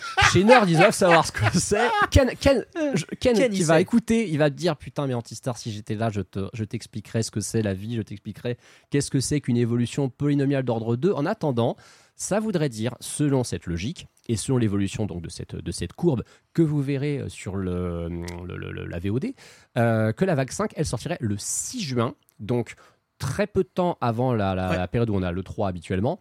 Et la dernière, le 25 août, c'est probablement la moins crédible de toutes. Pourquoi? Parce que le 25 août, c'est pas assez tard. On sait que la sixième vague est censée sortir fin 2023. Mais Mais il y a un truc dont on a parlé dans les news c'est cette qui histoire de fait un Gamescom. truc intéressant. C'est ça, cette histoire de Gamescom qui peut-être précipiterait en fait l'arrivée d'un nouveau hardware et peut-être, peut-être que Nintendo, si ça se trouve, sortirait finalement cette dernière vague de Mario Kart 8 plutôt que prévu.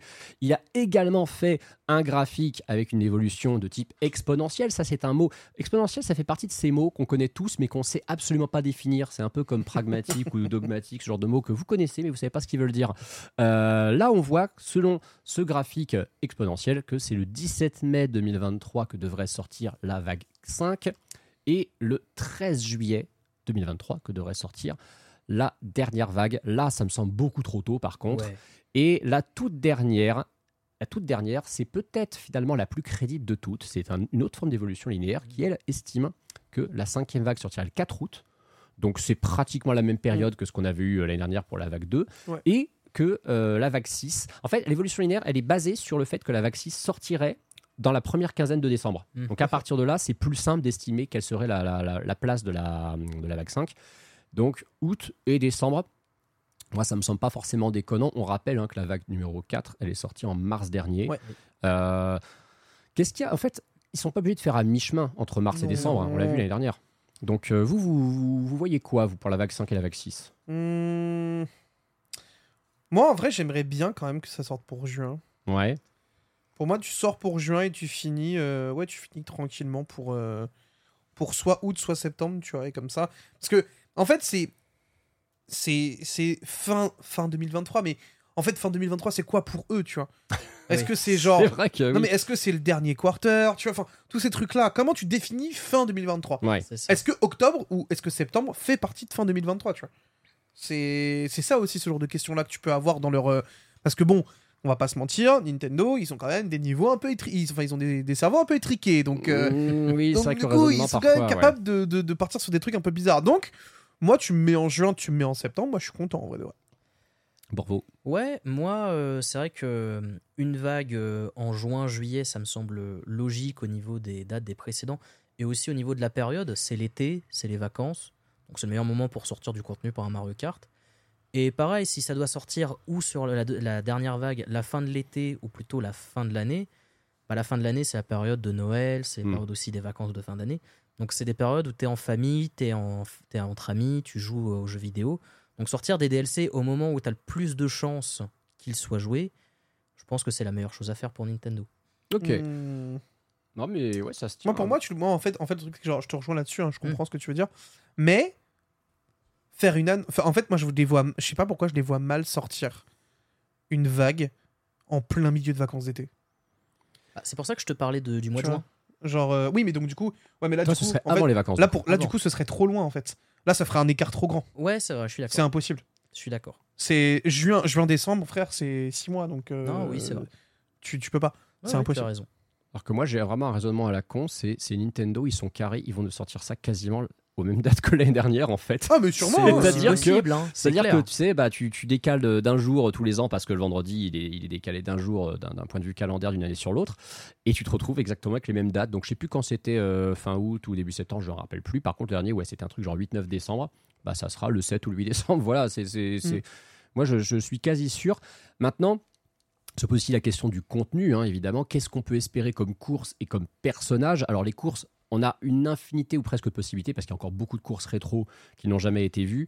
On a une quasi-certitude, c'est que les derniers tracés urbains de Mario Kart Tour qu'on n'a encore jamais vus seront là. Ouais. Je crois qu'il y a Los Angeles, il y a Athènes qui est arrivé il n'y a pas longtemps euh, dans, dans Mario Kart Tour. Moi, j'espère un truc, c'est que vu qu'Athènes est sorti de nulle part dans Mario Kart Tour alors qu'on pensait pas qu'il rajouterait encore des villes, j'ai envie de croire qu'il y aura peut-être encore une ou deux villes random qui vont arriver peut-être durant l'été et qui seront la dernière vague.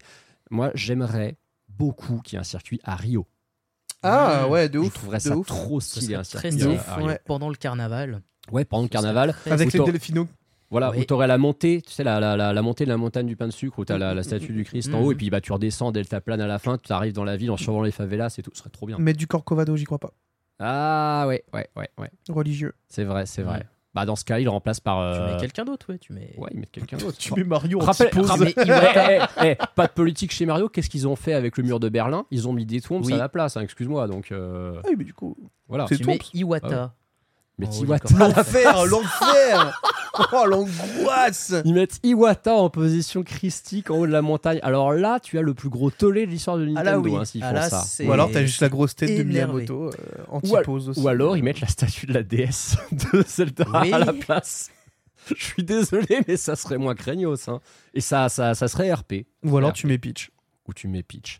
Ou Mais en alors, plus, je, vois- euh, je viens de voir ça dans le chat, le pied de nez ultime, tu ne mets pas Waluigi jouable. Enfin, si, Waluigi est jouable dans le jeu, mais tu le mets Waluigi en typose. Waluigi en typose en haut de la montagne, c'est magnifique. Moi, tu mets de toute façon quelqu'un en typose, moi ça me va. hein. Mais est-ce qu'il y a des vieux circuits rétro euh, qu'on n'a pas encore vu que vous aimeriez voir revenir? Hmm. Ah, Ben non, en vrai, moi je crois pas, pas. parce qu'en fait, pour le coup, il y a vraiment tous les circuits que j'avais aussi bien kiffé sur DS que sur Wii qui sont là en Ouais. fait. Donc euh, là, je commence à plus avoir trop Ouais, de puis circuits. qui les derniers me- DLC, ils ont sorti beaucoup de trucs de la GameCube euh, qui manquaient, euh, genre le stade Waluigi par exemple, ou des trucs comme ça. Et Stade Waluigi qui du coup moi me laisse supposer qu'on n'aura jamais le Stade Wario N64 et ce qui veut Mhm. dire que du coup ça restera à vie le seul circuit de Mario Kart 64 qui n'a jamais eu de version rétro. Bon, y a moyen- en vrai, il y a y trop a moyen que ce soit le dans le dernier DLC. hein. Ouais, c'est vraiment vraiment euh, double emploi avec. Bon tu me diras les circuits Mario qu'ils ont mis en plein de versions aussi. Oui, alors euh, oui, je les tire. On a quand même ça. 22 000 circuits Mario. Ah ouais, ouais. bon, euh, Ouais. Après, moi, un truc que j'aurais envie de voir, mais ça, je pense que ça arriverait pas, ce serait une version Mario Kart de la course du film Mario. Ah. Ce serait un, un callback euh, Hmm. intéressant, mais je ne pense pas qu'il le ferait dans un DLC. Et je les vois pas non plus faire Ah, ce puis il a genre l'air de méga crossover. complexe le circuit quand même. il a l'air complexe, mais, Ouais, je suis pas sûr. mais c'est le genre de crossover, je pense que Nintendo est un peu frileux à faire. Mais c'est vrai que ce serait un truc niveau marketing qui serait pas en mal fait, du en tout. fait, je pense euh. que c'est pas qu'ils sont frileux. En fait, c'est juste que tu. En fait, la façon dont ils ont construit le circuit Ouais. sur le Mhm. film, c'est pour que ça marche en film.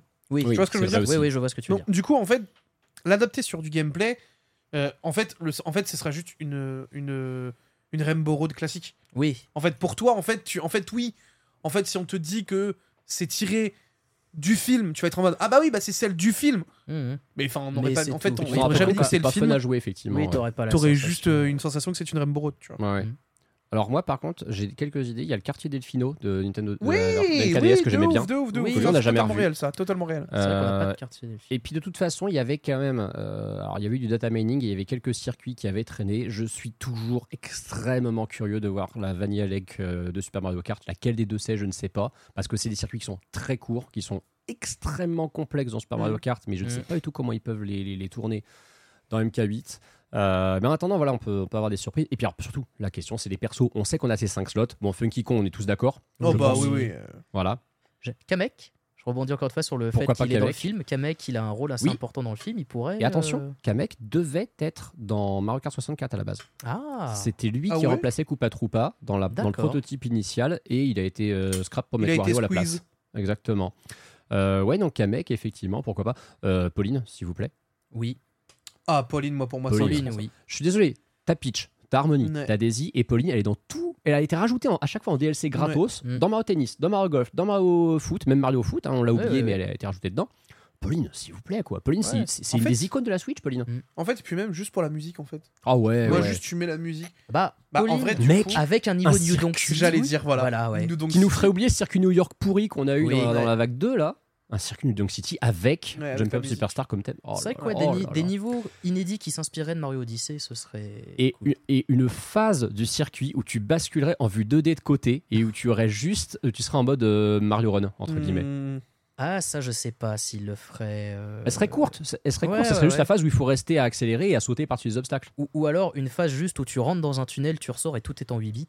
Oui, même toute la déco autour, effectivement. Voilà. Et là, imagine un énorme pied de nez, ils te sortent Pyramitra et Billette. et là, c'est un banger sans nom.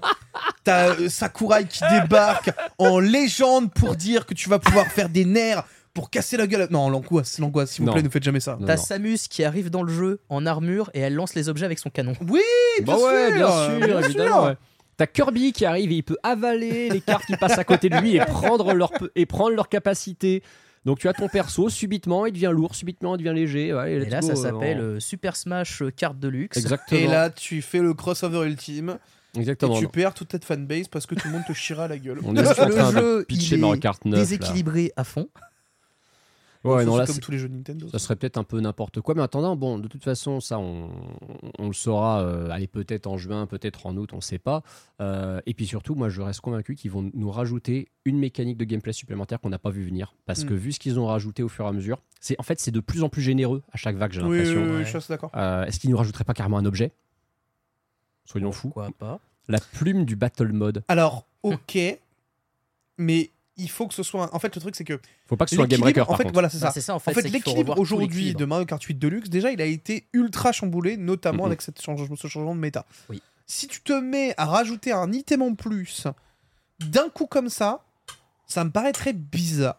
Mhm. Pour moi, tu peux pas rajouter d'objet à moins que ce soit Mario Kart 10. Ouais. Tu vois ce que je veux Oui, dire? voilà. Faut repenser le jeu au- En fait, il faut. le- En fait, voilà, c'est ça. fond. Si tu rajoutes un objet, ça. T'es obligé de repenser tous les objets. C'est ça, t'es obligé de repenser tout le jeu de fond en comble pour équilibrer tout le jeu. Et... Donc, ou, euh, ou alors, ou alors le, le- pas forcément un objet inédit, mais le retour d'un objet qui finalement euh, pouvait revenir. On nous parle de la rangée de bananes dans le chat. Oui, Ah, pourquoi pas, Pourquoi pas bien sûr, Ouais, mais. ouais. Un objet Ou qui la ne pète grosse pas le jeu en banane. fait. La grosse banane ah, de la double, grosse de double banane. ouais. Ça c'était assez extraordinaire. Ou alors, tu me remets les faux cubes. Ah oui, alors ça par Oui. contre, ça m'a toujours surpris que ça n'existe pas dans Mario Mais Kart moi, 8 moi Deluxe. aussi, Oui. je suis assez, j'ai toujours Les- été surpris. c'est ce qu'on appelle les faux cadeaux là, ouais, c'est vraiment Mais surprenant. tu me remets les faux cubes, pourquoi pas? Comme ça, on va bien pouvoir les mettre dans les vrais cubes, comme tout le monde le faisait. Exactement, voilà, parce que c'est quand même la meilleure strat pour, euh, pour pigeonner tout le monde. Et en parlant de pigeonnage, Mario Kart 8 Deluxe, il est en promo en ce moment, figurez-vous. Alors en vrai, bon, c'est pas la pire promo du monde parce qu'il est à 40 balles à moins 33%. Euh, euh, En vrai, ça va. hein. Et compte tenu du contenu du jeu, euh, je pense qu'en plus, vous avez peut-être moyen, euh, si vous avez euh, des amis, de vous faire un gros compte familial sur Switch Online Ouais, Plus et en avoir à la fin pour peut-être 47-48 euros pour Mario Kart Mm. 8 Plus. N'oubliez pas, hein, le, compte familial, c'est la base. hein. C'est la vie, Euh, hein, moi, c'est ce que voilà. j'ai fait avec des amis. euh, C'est Moi, il faudrait que je le fasse hein, avec des gens parce que c'est vrai que ça coûte un peu, un peu cher quand même. C'est que moi, c'est- c'est c'est- alors c'est la rançon du succès entre guillemets, c'est que comme Nintendo m'avait envoyé euh, deux ou trois années de suite le, le- le code pour Switch Ouais. Online, bah du coup je peux pas partager avec mes amis. C'est un truc qui m'a été envoyé, je peux mettre personne avec. Mais triste. quand, je peux en faire bénéficier personne. quand tu auras, euh, quand auras fini ces codes, on le fera si tu veux. Franchement, on, devrait, sera on devrait en faire un spécial Nintendo. En vrai. De ouf, de La- ouf. Les 8, la- le, le- le- le Big 8 des Nintendo. Mais tu sais qu'en vrai, il y a peut-être encore des places hein, du côté du, de celui de Ken. Ouais, c'est possible. Faudrait, ouais. il faudrait demander. Ouais, et puis Ken, c'est le genre de mec, je suis sûr qu'il paye et il demande jamais aux gens de payer. En plus, il laisse tout le monde dessus, ça m'étonnerait absolument bien, pas c'est de pas lui. bien, c'est pas bien ce que tu fais. Non, c'est pas, c'est, pas gentil, c'est pas gentil. Voilà qui conclut ce dossier Mario Kart 8 Deluxe, donc euh, un jeu, euh, un jeu symbole de la Switch, hein, comme je disais. Euh, c'est vraiment à l'image de la Switch. Oui. On se demande comment on peut faire mieux. Et on se demande comment faire après. Et on se dit, c'est peut-être pour ça aussi qu'il est une aussi longue traîne. C'est parce que Nintendo sait pas vraiment quoi faire de mieux que ce Mario Kart 8. quand Bah, hein. moi, je pense que c'est en grande partie le, Ouais. le, le pourquoi dont Puis- on a des vagues. hein. Puis c'est Mm. pareil, c'est tu, tu refais un jeu Mario, tu mets combien, tu mets quoi comme contenu, tu mets combien de cartes, combien de ça. personnages? Est-ce que tu repars en arrière et du coup tu proposes un contenu moindre? C'est ça le problème, c'est que quand tu vas relancer un Mario Kart C'est 9 ça. ou 10, tu peux pas avoir 96 circuits d'emblée, C'est- trop C'est comme le prochain Smash. Ah bah c'est en fait c'est pour ça qu'il y en aura exactement les deux hein. c'est exact mais alors on dit qu'il n'y en aura pas mais moi j'y crois pas une seconde euh, pour moi Smash va revenir mais Bah oui. en fait en fait le truc, c'est que- en fait ce qui est marrant c'est que Nintendo là ils sont un peu dans une impasse tu vois on ne Mm. sait pas comment euh, tu peux faire mieux comment tu le comment tu le conçois pour une autre console comment tu le réinventes en fait et Ouais. et en vrai à un moment on se retrouve aussi confronté au plafond de verre du bah c'est un jeu de course C'est ça, qu'est-ce que tu fais de Comment tu, comment tu réinventes purement et simplement le jeu de course C'est comme les jeux de sport euh, qui euh, bah, euh, plafonnent parce qu'au bout d'un moment, bah, t'es arrivé. au- Les jeux de sport, c'est pire parce que c'est des simulations et tu peux, à moins de le rendre plus réaliste, tu Bien peux rien faire de plus. Alors qu'un jeu arcade, au moins, bon, tu rajoutes des gimmicks de gameplay qui sont Ouais. originaux. Bah ouais. Quand, je suis désolé, quand ils nous ont sorti euh, de, de- de nulle part le delta plane et le fait de pouvoir rouler sous l'eau et après l'antigravité, c'était quand même des nouveautés qu'on ait kiffé ou pas. Ils avaient réussi à renouveler Ouais, la base de Mario Kart. C'était des nouveautés. Après, l'antigravité ou le passage chaud, tu les sens pas forcément. Tu sens pas forcément de différence avec Ah, le fait de jouer. je suis pas Bah, 100% d'accord, mais. C'est-à-dire que c'est euh, une façon de repousser, si tu veux, des limites qu'il y avait sur les maps d'avant. Je suis d'accord. Mais par exemple, tu vois, l'antigravité, quand manette en main, il n'y a pas trop de différence avec Non, non. classique. Ah là, c'est ah là, c'est ju- c'est juste pour se la péter hein, qu'ils ont tu fait vois ça. ce que je veux dire. C'est que c'est là, en fait. C'est que tu peux apporter des choses, mais il y a, en termes de gameplay pur, t'arrives un peu à un Mm, plafond de verre aujourd'hui. Est-ce que tu ferais comme un Trackmania à rajouter justement des éléments euh, de décor qui impactent ta vitesse Mmh, mmh. Mm. euh, Où tu es obligé de passer, hein Ouais. Tu vois, je te dis pas, je te parle pas du sable dans des secs secs euh, où euh, tu roules dessus et effectivement t'es ralenti. Non, non, je te parle vraiment de phases où les joueurs vont devoir optimiser leur Mm. déplacement. Ou alors, tu parlais de Trackmania, chose qu'ils peuvent rajouter pour le prochain, l'éditeur de map. C'est ce qu'ils disent dans le chat aussi, hein, effectivement, l'éditeur de map. L'éditeur de map, là, euh, c'est. Ah bah tu fais un Mario, là, euh, t'as le Mario Mario Kart. Maker, euh, Ouais. là tu. Mario Kart Ultime. Alors là, c'est compliqué de passer après, par contre. Ah bah hein. là, oui. C'est-à-dire que là, c'est Bah une oui et façon non. de dire, euh, bon. oui et non. Oui et non, parce qu'en fait, contenu, euh, en fait, Ouais, c'est ça, en fait, mesure, tu, c'est tu ça, rajoutes du tu- contenu à l'infini, et en plus de ça, tu intègres les meilleures maps des gens, Voilà. euh, tu fais des roulements, tu fais des classements, mais que t'as, en vrai, avec un, éditeur de map, Le jeu devient infini. le mais- jeu devient Oh. infini, mais vraiment, quoi. Sachant que Tears of the Kingdom commence à devenir peut-être infini aussi dans ses mécaniques de gameplay, Smash est infini. En fait, Nintendo, ils, ont ils savent quand aura lieu la fin du monde et c'est pour ça ils nous font Ouais, des, jeux. ça. Ils se disent voilà, ça vous occupera jusqu'à ce qu'on puisse plus fabriquer de consoles, qu'elles tournent plus, que ce soit la, que ce soit la fin quoi. Bah, en tout cas, c'est la fin de ce dossier. euh, C'était un beau dossier. à Mario Kart 8, c'est un beau dossier dédié à un beau jeu parce que bon, Ouais. on, on se moque de Nintendo, de Mario Kart 8 Deluxe, mais n'empêche que c'est une sacrée réussite et c'est pas juste parce que c'est euh, Mario Kart, c'est parce que c'est un excellent jeu, hein, Mario Kart 8 Deluxe. J'ai jamais regardé son métacritique, mais il doit être très gros quand même. hein. On doit être sur du 90 à l'aise, hein, je pense, Mario Kart 8 Deluxe. Mario Ça va Kart être, euh, Deluxe. Ça, ça doit quand même être assez. Je vais assez regarder. Je, bah, écoute, je te laisse regarder ça pendant que nous lançons euh, le début de la FAQ des contributeurs.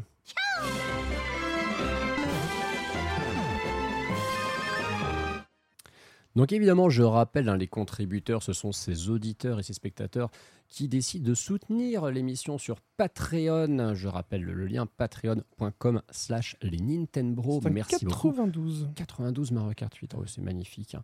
Euh, 92, et ben écoute, 92, c'est littéralement euh, un cinquième des contributeurs Patreon, hein, puisqu'on est 457, 58. Bon, c'est Et ça, vrai- c'est beau, putain. Et en, ça, c'est en- beau. en vrai, 92 x 5, si je dis pas de conneries, ça fait 460. Mais euh, et qu'est-ce que je disais du coup? Oui, donc euh, les, les contributeurs nous envoient effectivement des questions. Parce Question que si, chaque semaine. voilà, si vous êtes euh, contributeur ou contributrice via Patreon, vous avez accès au Discord de Nintendo. Vous pouvez interagir non seulement avec les autres abonnés, quel que soit d'ailleurs leur rang. hein. Mm, C'est-à-dire que c'est accessible au rang Lune, au rang Soleil et au rang Étoile. Tout et à vous pouvez interagir évidemment avec le staff des Nintendo également et discuter On avec vous lit nous. beaucoup, hein. On On, vous lit vous le beaucoup. dit, hein, mais on vous lit vraiment beaucoup. Dès qu'il y a des messages et autres, On, vous On répond. on répond et on sélectionne vos meilleures questions pour justement euh, bah, y répondre dans les Nintendo. Euh, Aujourd'hui, mettons à l'honneur euh, deux contributeurs dont ce sont les premières questions. On commence par Odwig qui nous dit Je voudrais savoir s'il faut s'attendre que Nintendo ressorte des jeux Switch. et Pierre qui écrit Ouais, j'en rêve zéro dans le. En plus, je suis, obligé- je suis en train de déchiffrer les conneries que t'écris, du coup, j'ai perdu le fil de ma question. GG, Pierre. je voudrais savoir s'il faut s'attendre à ce que Nintendo ressorte des jeux Switch, comme par exemple Zelda TOTK ou d'autres titres phares, sur la prochaine console Et de Nintendo. a dit les titres phares, donc pas F0 déjà. On en avait déjà plus ou moins déjà parlé. Pierre, il va Oui. switcher l'émission à ce rythme-là. C'est pour ça, moi, je, moi je, je calcule même pas, tu vois, je, je, je vais tout droit et je suis en mode. Alors, on en avait un petit peu répondu dans l'émission et déjà, en vrai, euh, TOTK, je pense que ça, euh, on est tous d'accord et que ce sera euh, clairement, euh, clairement euh, dans le, dans, dans le truc. hein. Ouais, non, TOTK, effectivement, a de grandes chances de. TOTK et beaucoup de jeux, je pense, Switch, parce que les jeux Switch ont tellement imprimé d'argent. les jeux Switch se sont tellement vendus, ils ont tellement été plébiscités. On est quand même, je pense, avec la Switch sur une console qui a eu beaucoup de très bons jeux euh, sur sa console, à tel point que une fois que le jeu est un peu moyen, il se Mm, fait mm, mm, descendre et il marche pas du tout. Jean-Mario, euh, Strikers. Ou Mario Golf. Mario Golf, c'était Oh, pas Mario- mal. En vrai, Mario Golf a moins pris la foudre Il que a moins pris la faute parce qu'il il était moins hein. Il était moins attendu. Il était moins attendu. Tu Bah, vois. et puis il est moins nul Et aussi. puis il est moins nul à chier. Il est vraiment, moins nul, c'est sûr. euh, Faut être honnête, Mario Golf, c'est pas Mais tu vois, justement, il y a vraiment un, un gros décalage dans les ventes de jeux entre les jeux Nintendo qui ont cartonné Oui, oui, et les vrai, jeux. Nintendo qui sont juste un peu en dessous. Bien Tu sûr, vois, bien c'est- Donc je pense que oui, Nintendo, ils sont quand même euh, commerciaux, ils vont sortir les jeux euh, sur les prochaines consoles. Sauf si les jeux sont aussi compatibles comme on en a, dit, on en a parlé tout à l'heure. Alors oui, mais je te rappelle que la Wii U était récompatible Wii et ils ont quand même ressorti Twilight Princess en HD. Donc Oui, bon, c'est vrai. Ben voilà. S'il y a une amélioration de performance nette, ils peuvent sortir Voilà. une version améliorée. Si si Tears of the Kingdom, par exemple, est un jeu vraiment qui fait cracher ses tripes à la Switch, qu'elle en peut plus et que la prochaine console de Nintendo est plus puissante, Ils le je, feront. je trouverais Ah oui, ça assez compréhensible qu'ils fassent une édition qui embarque les DLC et qui en plus ait un framerate plus stable et, Et une meilleure en résolution. Ça sera fait. En fait, ça aurait même pas d'intérêt pour eux de ne pas le faire et Ouais, de ne pas montrer Voilà. que ta console est capable de faire mieux. C'est fait- justement si, euh, si Tears of the Kingdom c'est vraiment le jeu le plus ambitieux de la Switch avant qu'elle le change, le meilleur moyen de vendre ta prochaine console, c'est de dire à quel point ton jeu qui était le plus ambitieux sur ta console précédente, il, dé- il, a, il dépote tout sur la console Ouais. suivante. En- en- en- après, en vrai, je vois des gens se- s'offusquer un petit peu dans le chat vis-à-vis de ça, mais en fait, faut pas oublier un truc, c'est que si euh, TOTK sort vraiment sur la fin de vie de, de la Switch, ça devient limite indispensable de le porter, en fait. Bah oui. C'est même si beaucoup de gens vont l'acheter, il- il- en fait, c'est un peu comme, euh, comme des jeux qui sont pensés euh, de base pour être sur la nouvelle console, tu vois. Ouais. Mhm. C'est en fait moi TOTK, je le vois un peu comme ça.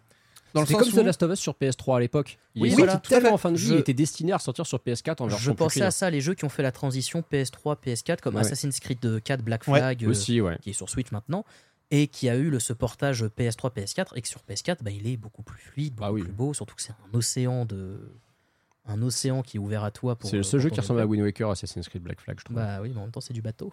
c'est ça. Alors, évidemment, on nous pose aussi la question concernant Smash, mais est-ce qu'on peut re- espérer une refonte avec du jeu, avec en mode roadback et autres Ça, en vrai. euh, En fait, si Sakurai ne l'a pas implémenté dès le début, moi Ouais. j'ai un peu du mal à croire que ça y arrivera quand même. Moi non plus. Maintenant qu'il est parti, mais on peut, on- ça se trouve, on peut se tromper aussi. hein, Ça se trouve, ça Ouais. peut arriver, tu vois. Mais Bien sûr. hmm, ça me paraît quand même un peu, euh, un peu complexe. hein, on va pas se mytho. euh. Mm. J'ai j'ai un peu du mal à y croire. Je je viens de voir que quelqu'un m'avait offert un sub sur la chaîne de Ken, je sais pas qui c'est, mais merci. Oh, Non, mais, et en plus de m'offrir un sub, n'oubliez pas de, de vous abonner au Patreon. hein, Voilà. Je crois que tu peux refresh, tu vois qui t'a offert normalement. Ah ouais? Ouais. Bah écoute, je, je- je le ferai après, je regarderai, ça, je regarderai ça ensuite. La question suivante est également la première question euh, d'une d'une personne qui ne nous en avait pas encore posé, c'est Marmours, qui nous demande, et celle-là je l'aime beaucoup, à- selon vous, à quand un grand Nintendo Store en Europe Et en imaginant que cela vienne à se faire, dans quelle ville pensez-vous que Nintendo serait le plus susceptible de l'implémenter? Attention, pas dans quelle ville voulez-vous, mais pensez-vous Ouais.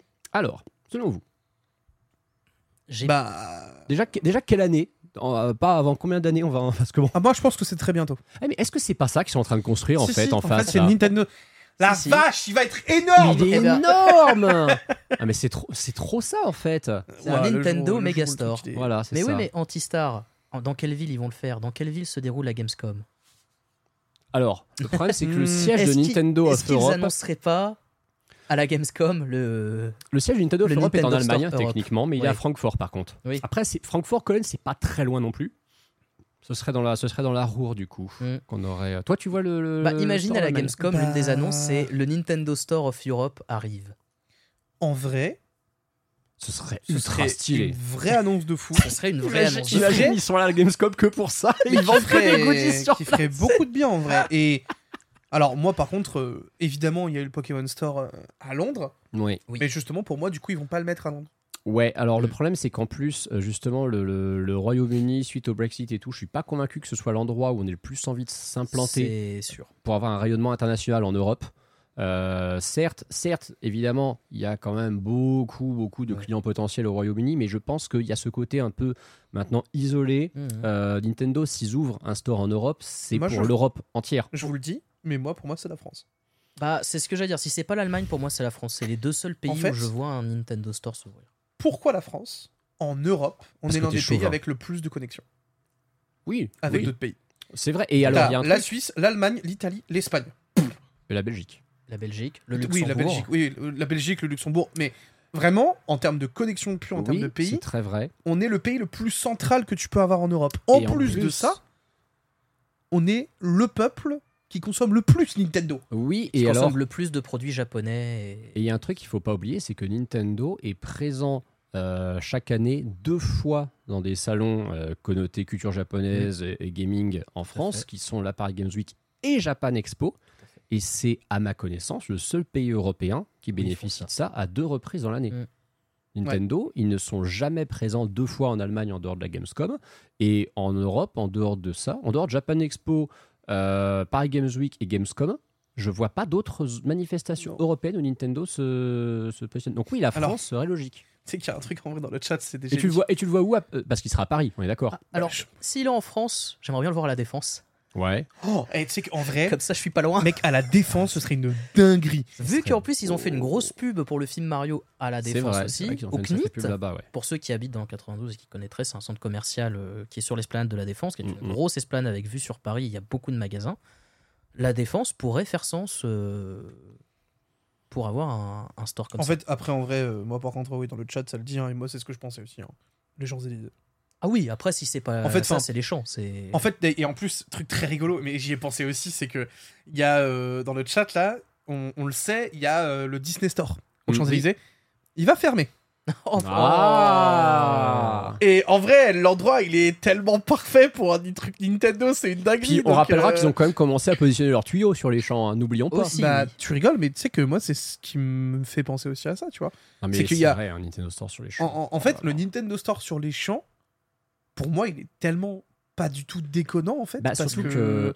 les Japonais euh, aiment quand même la, la, Ça veut la dire propreté. On Ils verrait les- du Mario tous les 14 juillet. Oh putain, c'est Et ça, c'est beau. plus. Non mais les, Ja- les Japonais, ils aiment quand même les endroits qui sont, qui sont propres, qui sont Oui. bien entretenus et tout. Et c'est vrai que les Champs-Élysées et la Défense, mais surtout les Champs-Élysées, c'est à peu près le seul endroit de Paris qui, à leurs yeux, serait présentable, je pense. hein. Alors, les gens disent c'est trop cher les champs. C'est Nintendo. Je vous rassure, si Nintendo se met à ouvrir un store, je me fais On y est toutes les semaines. Le problème. truc, il est rentabilisé day one. Les Nintendo la vente. ils sont toutes les semaines. Alors Vraiment, déjà, déjà on irait y euh, faire un live, ça c'est sûr. voilà. On irait faire immédiatement. On fait nos euh, courses là-bas toutes les semaines. Ah Non mais c'est. moi par contre, moi c'est la fin de tout, hein, parce que ça, ça me, ça me sauve le fait que les Nintendo Store soient à New York et au Japon actuellement. hein. Ah bah là. Si on a ne serait-ce que la moitié de ce qu'on a vu sur la vidéo de Ken de tout à Oh l'heure. Oi, oi, oi, oi, oi, oi, oi. Ah ouais non, moi je, je me rappelle encore. Ah mais là c'est en fait ça devient ça rend mes anniversaires et les Noëls très simples. Vous voulez m'offrir des trucs? Vous allez là-bas. C'est vrai, c'est vrai qu'effectivement là. C'est- ouais, c'est- T'envoies l'adresse à ta famille et à tes amis, juste allez là-bas, prenez quelque chose. Mais en fait, en fait en- après, en vrai, je sais pas. C'est pour ça, moi, je me dis, est-ce qu'ils vont éclater ça? En fait, quand j'avais dit euh, Londres me paraît peu probable, c'est que vu que le Pokémon Store est là-bas, j'ai un peu du mal à y croire. Ça se trouve, ils vont tout grouper et ils vont faire le Nintendo Hub, tu vois. Mais Ouais, mais c'est vrai que l'argument du Brexit aussi euh, est euh, bah, à prendre en compte. ouais, je trouve que c'est un vrai argument et qu'en plus de ça, euh, en fait, on mériterait à avoir un truc en France pour moi, tu vois. Mhm. C'est de par le soutien qu'on a toujours eu envers toutes les licences de Nintendo, la Ouais. façon dont Nintendo est consommé en France. Enfin, quand tu vois que le jeu le plus vendu chaque semaine en France, c'est quoi? C'est Mario Kart Kart. 8 Deluxe? Tout à Enfin, fait. Vraiment, on est la, la cible principale limite entre guillemets, tu vois. Donc, euh, je, je je serais pas. euh, En fait, je Nintendo- serais pas étonné. quoi. Nintendo of Europe serait basé en France, je pense qu'il n'y aurait même pas à se poser la question. Oui. Le fait qu'il soit basé en Allemagne et que l'Allemagne, c'est de tous les territoires occidentaux, celui en plus qui a la plus grosse population, Mhm. c'est le- ouais, pour moi, ça se jouerait entre la France et l'Allemagne. Ouais, et je, c'est ça. je, je miserais quand même un peu plus sur l'Allemagne. Par contre, la question, c'est quelle ville d'Allemagne? Parce que euh, la, ville, la, la Hmm. grosse ville allemande la plus touristique.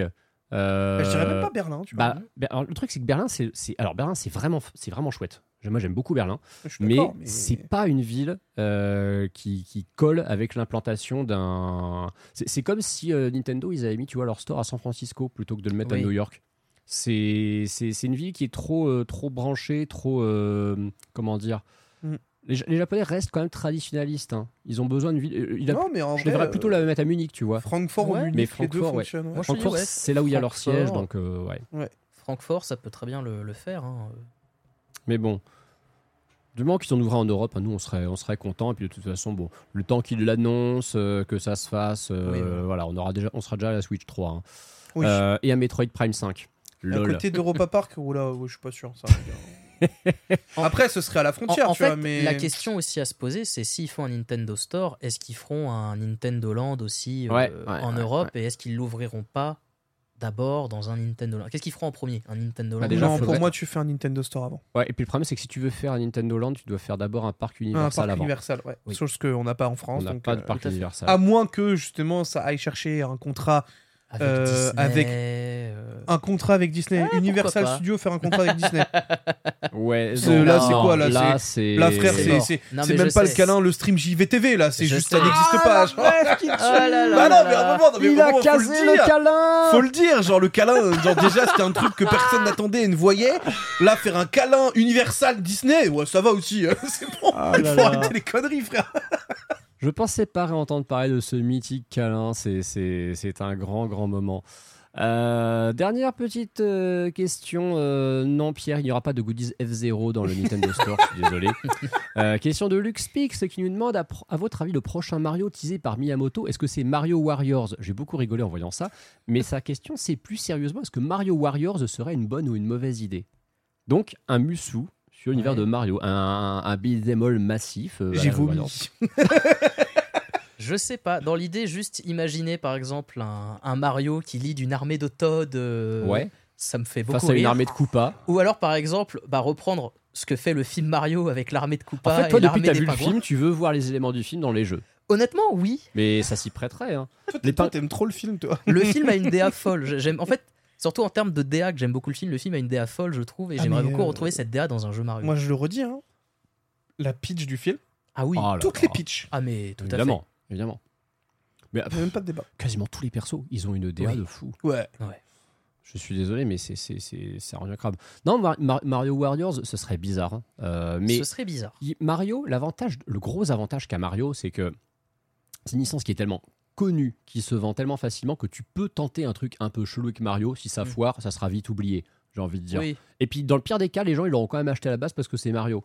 Donc, pourquoi pas tenter un Mario Warriors en vrai? Surtout que la licence Mario, c'est déjà arrivé de la sous-traiter. Hein. Faut pas oublier que euh, il y a Bon, eu. Game Freak l'a fait. euh, Game Freak l'a fait avec Mario Wario. Square Enix l'a fait. Je rappelle que tu as eu cet incroyable jeu de basketball sur DS où tu as des. Mogs et des Pampas qui, qui jouent au basket avec Mario. Sortez-nous ce jeu sur une console Nintendo de Mario Basket. Mario le, jeu Basketball, ouais. était, le jeu était excellent sur DS. J'ai adoré. C'est un des jeux que j'ai le plus poncé sur DS. Ah ouais?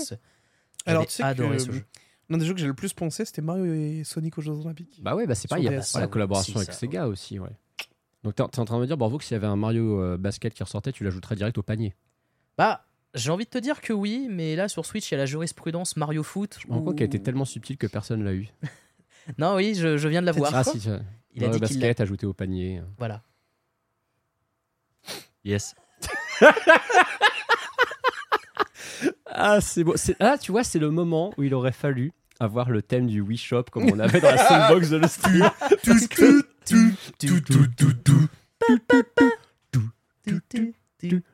Je ne la mettrai pas si c'est la question. Non, c'est mort. L'enfer. Bref. Tu vas karaoké. Gros, il dit qu'il la met pas. Pire Ah, karaoké possible en plus. Voilà, grand, grand moment Bon, allez, de malaise. Et ben voilà, il va nous la mettre, c'est magnifique. Euh, Et pourquoi j'en étais arrivé là aussi? Ah oui, parce que je parle de Mario Basket en plus. Oui, parce que t'as dit, dit une blague J'ai extraordinaire. dit une blague extraordinaire, j'ai dit qu'on a ajouté Mario Basket au panier. Mais ouais, donc Tu effectivement. veux pas la t'as eu- redire une quatrième fois? Parce que genre vraiment là, tu- là tu l'as dit vraiment trois fois histoire de vraiment appuyer dessus On quoi. va, non, on va passer, on, on- on va passer à un autre jeu. On, on parlait de ces collaborations de Nintendo avec d'autres éditeurs. Tu sais que Konami a fait un jeu Mario. Rappelles Hein ce que c'est Euh, oui, j'ai plus le nom, mais je. je- Mario Dancing Stage Mix. Oui. sur- Enfin, Dancing Stage Mario Mix sur GameCube. Parce que c'est un DDR. Oui, oui, oui. Bah, c'est un DDR like Je- avec un tapis et c'est Et du coup, tu vois Mario danser son boule? Bah ouais. Ah, je t'assure que Mario, il a des moves. euh, Ah, oui, Tu non, vois le Mar- fiac de Mario Ah, en Ma- action. Ma- Mario, il explose le dance floor, hein, t'inquiète. Et on a, on a bien eu Mario en mode rappeur. Wesh Wesh Mario. C'est vrai en plus. Mario, il a tout fait, mec. Comment ça, wesh, wesh, Mario a C'était tout une fait. pub, une pub française. Je vais péter mon crâne. C'était pourquoi C'était pour la N64 cette pub ou c'était pour la. Oh, je sais plus, je sais plus pourquoi c'était, mais c'était. C'était une époque où euh, transformer tout le monde en wesh, c'était hype et c'était marrant. Voilà. C'est Euh, début de, fin 90, début 2000, je crois. Bah, c'est Si l'époque Eminem en fait, hein, tout Eh, simplement. vas-y frère, c'est bon. Je... C'est ça. Il manquait juste un truc, c'est que Mario ait les cheveux effectivement décolorés à la Eminem pour aller avec, ça aurait été absolument parfait. Euh, mais non, non, Mario Oh, Warriors, Pierre, si pourquoi tu peux pas nous trouver ça. ce serait, ce serait très très drôle. Euh... Wesh, wesh, Mario. non, mais c'est pas C'était pour la. Game Boy Advance. C'était pour voilà. la GBA avec effectivement C'était pour Mario Pinball Land. Mario sa casquette de côté. Alors franchement, si vous êtes dans le podcast, vous loupez quelque chose. vous loupez le Wesh Wesh Mario. Franchement, vous écoutez le podcast, il faut absolument que vous ayez maté spécifiquement la VOD après parce que c'est priceless. priceless. Wesh, wesh, Mario. Wesh Wesh Mario. Avec Mario qui fait du beatbox juste avant. Oh, j'ai envie de, j'ai envie de canner là. Bah écoutez, je pense que c'est une bonne note sur laquelle euh, conclure ce Ah, podcast. Oh bah nickel. On Alors là, le podcast sur Wesh Wesh Mario et le thème de, de- du Wii Shop, c'est absolument parfait. Euh, cette émission évidemment n'est pas tout à fait terminée puisque nous la continuons ensuite sur Twitch et sur YouTube, mais pour ce qui est du podcast cette semaine en tout cas, nous nous arrêtons ici et nous vous remercions évidemment de nous avoir écoutés. N'oubliez pas bien évidemment, si vous voulez vous abonner au Nintendo, ça se passe sur patreon.com slash les Nintendo. Merci beaucoup de nous avoir suivis cette semaine pour cet épisode et merci évidemment Vitel et Borvo pour votre Et Pierre. présence. Et Pierre évidemment. tu vraiment, que- c'est un problème. Hein. Je, je, je, je sais pas, mais en fait je me retourne, je vous vois tous les deux dans mon champ de vision et Pierre, le pauvre, il est derrière. Pierre, Pierre il va me tuer, Pierre il va Non, me tuer. problème, T'inquiète. t'inquiète. T'inquiète, mon frère, je pense à toi. Nous avons l'habitude, c'est le, le lot de la vie de, De personne en de, régie. de, de- de l'homme de l'ombre. C'est vrai, L'homme de que- c'est- l'ombre. c'est vrai que Borvo, t'as connu ça aussi. Et je connais ouais. encore ça, c'est toujours mon travail aujourd'hui. C'est vrai. Donc merci Pierre, merci Borvo, merci Bitel. Avec plaisir. Merci Et à toi. Merci à toi, Antistar. Ah bah écoutez, je, je- je fais ce que je peux. Voilà, c'est pas toujours au point, mais j'essaie de, j'ai- j'essaie de tenir le rôle du Oh, taulier du mieux Tu, que je dé- peux. tu te débrouilles très bien. Merci beaucoup. À très bientôt et merci de nous avoir suivis dans les Nintendo. À la semaine prochaine. Hi, I'm Daniel, founder of Pretty Litter. Cats and cat owners deserve better than any old fashioned litter. That's why I teamed up with scientists and veterinarians to create Pretty Litter. Its innovative crystal formula has superior odor control and weighs up to 80% less than clay litter. Pretty Litter even monitors health by changing colors to help detect early signs of potential illness. It's the world's smartest kitty litter. Go to prettylitter.com and use code ACAST for 20% off your first order and a free cat toy. Terms and conditions apply. See site for details. Hi, I'm Daniel, founder of Pretty Litter. Did you know cats tend to hide symptoms of sickness and pain? I learned this the hard way after losing my cat, Gingy. So I created Pretty Litter, a health monitoring litter that helps detect early signs of illness by changing colors, saving you money and potentially your cat's life. Pretty Litter is veterinarian developed, and it's the easiest way to keep tabs on your fur baby's health right at home. Go to prettylitter.com and use code ACAST for 20% off your first order and a free cat toy. Terms and conditions apply. See site for details.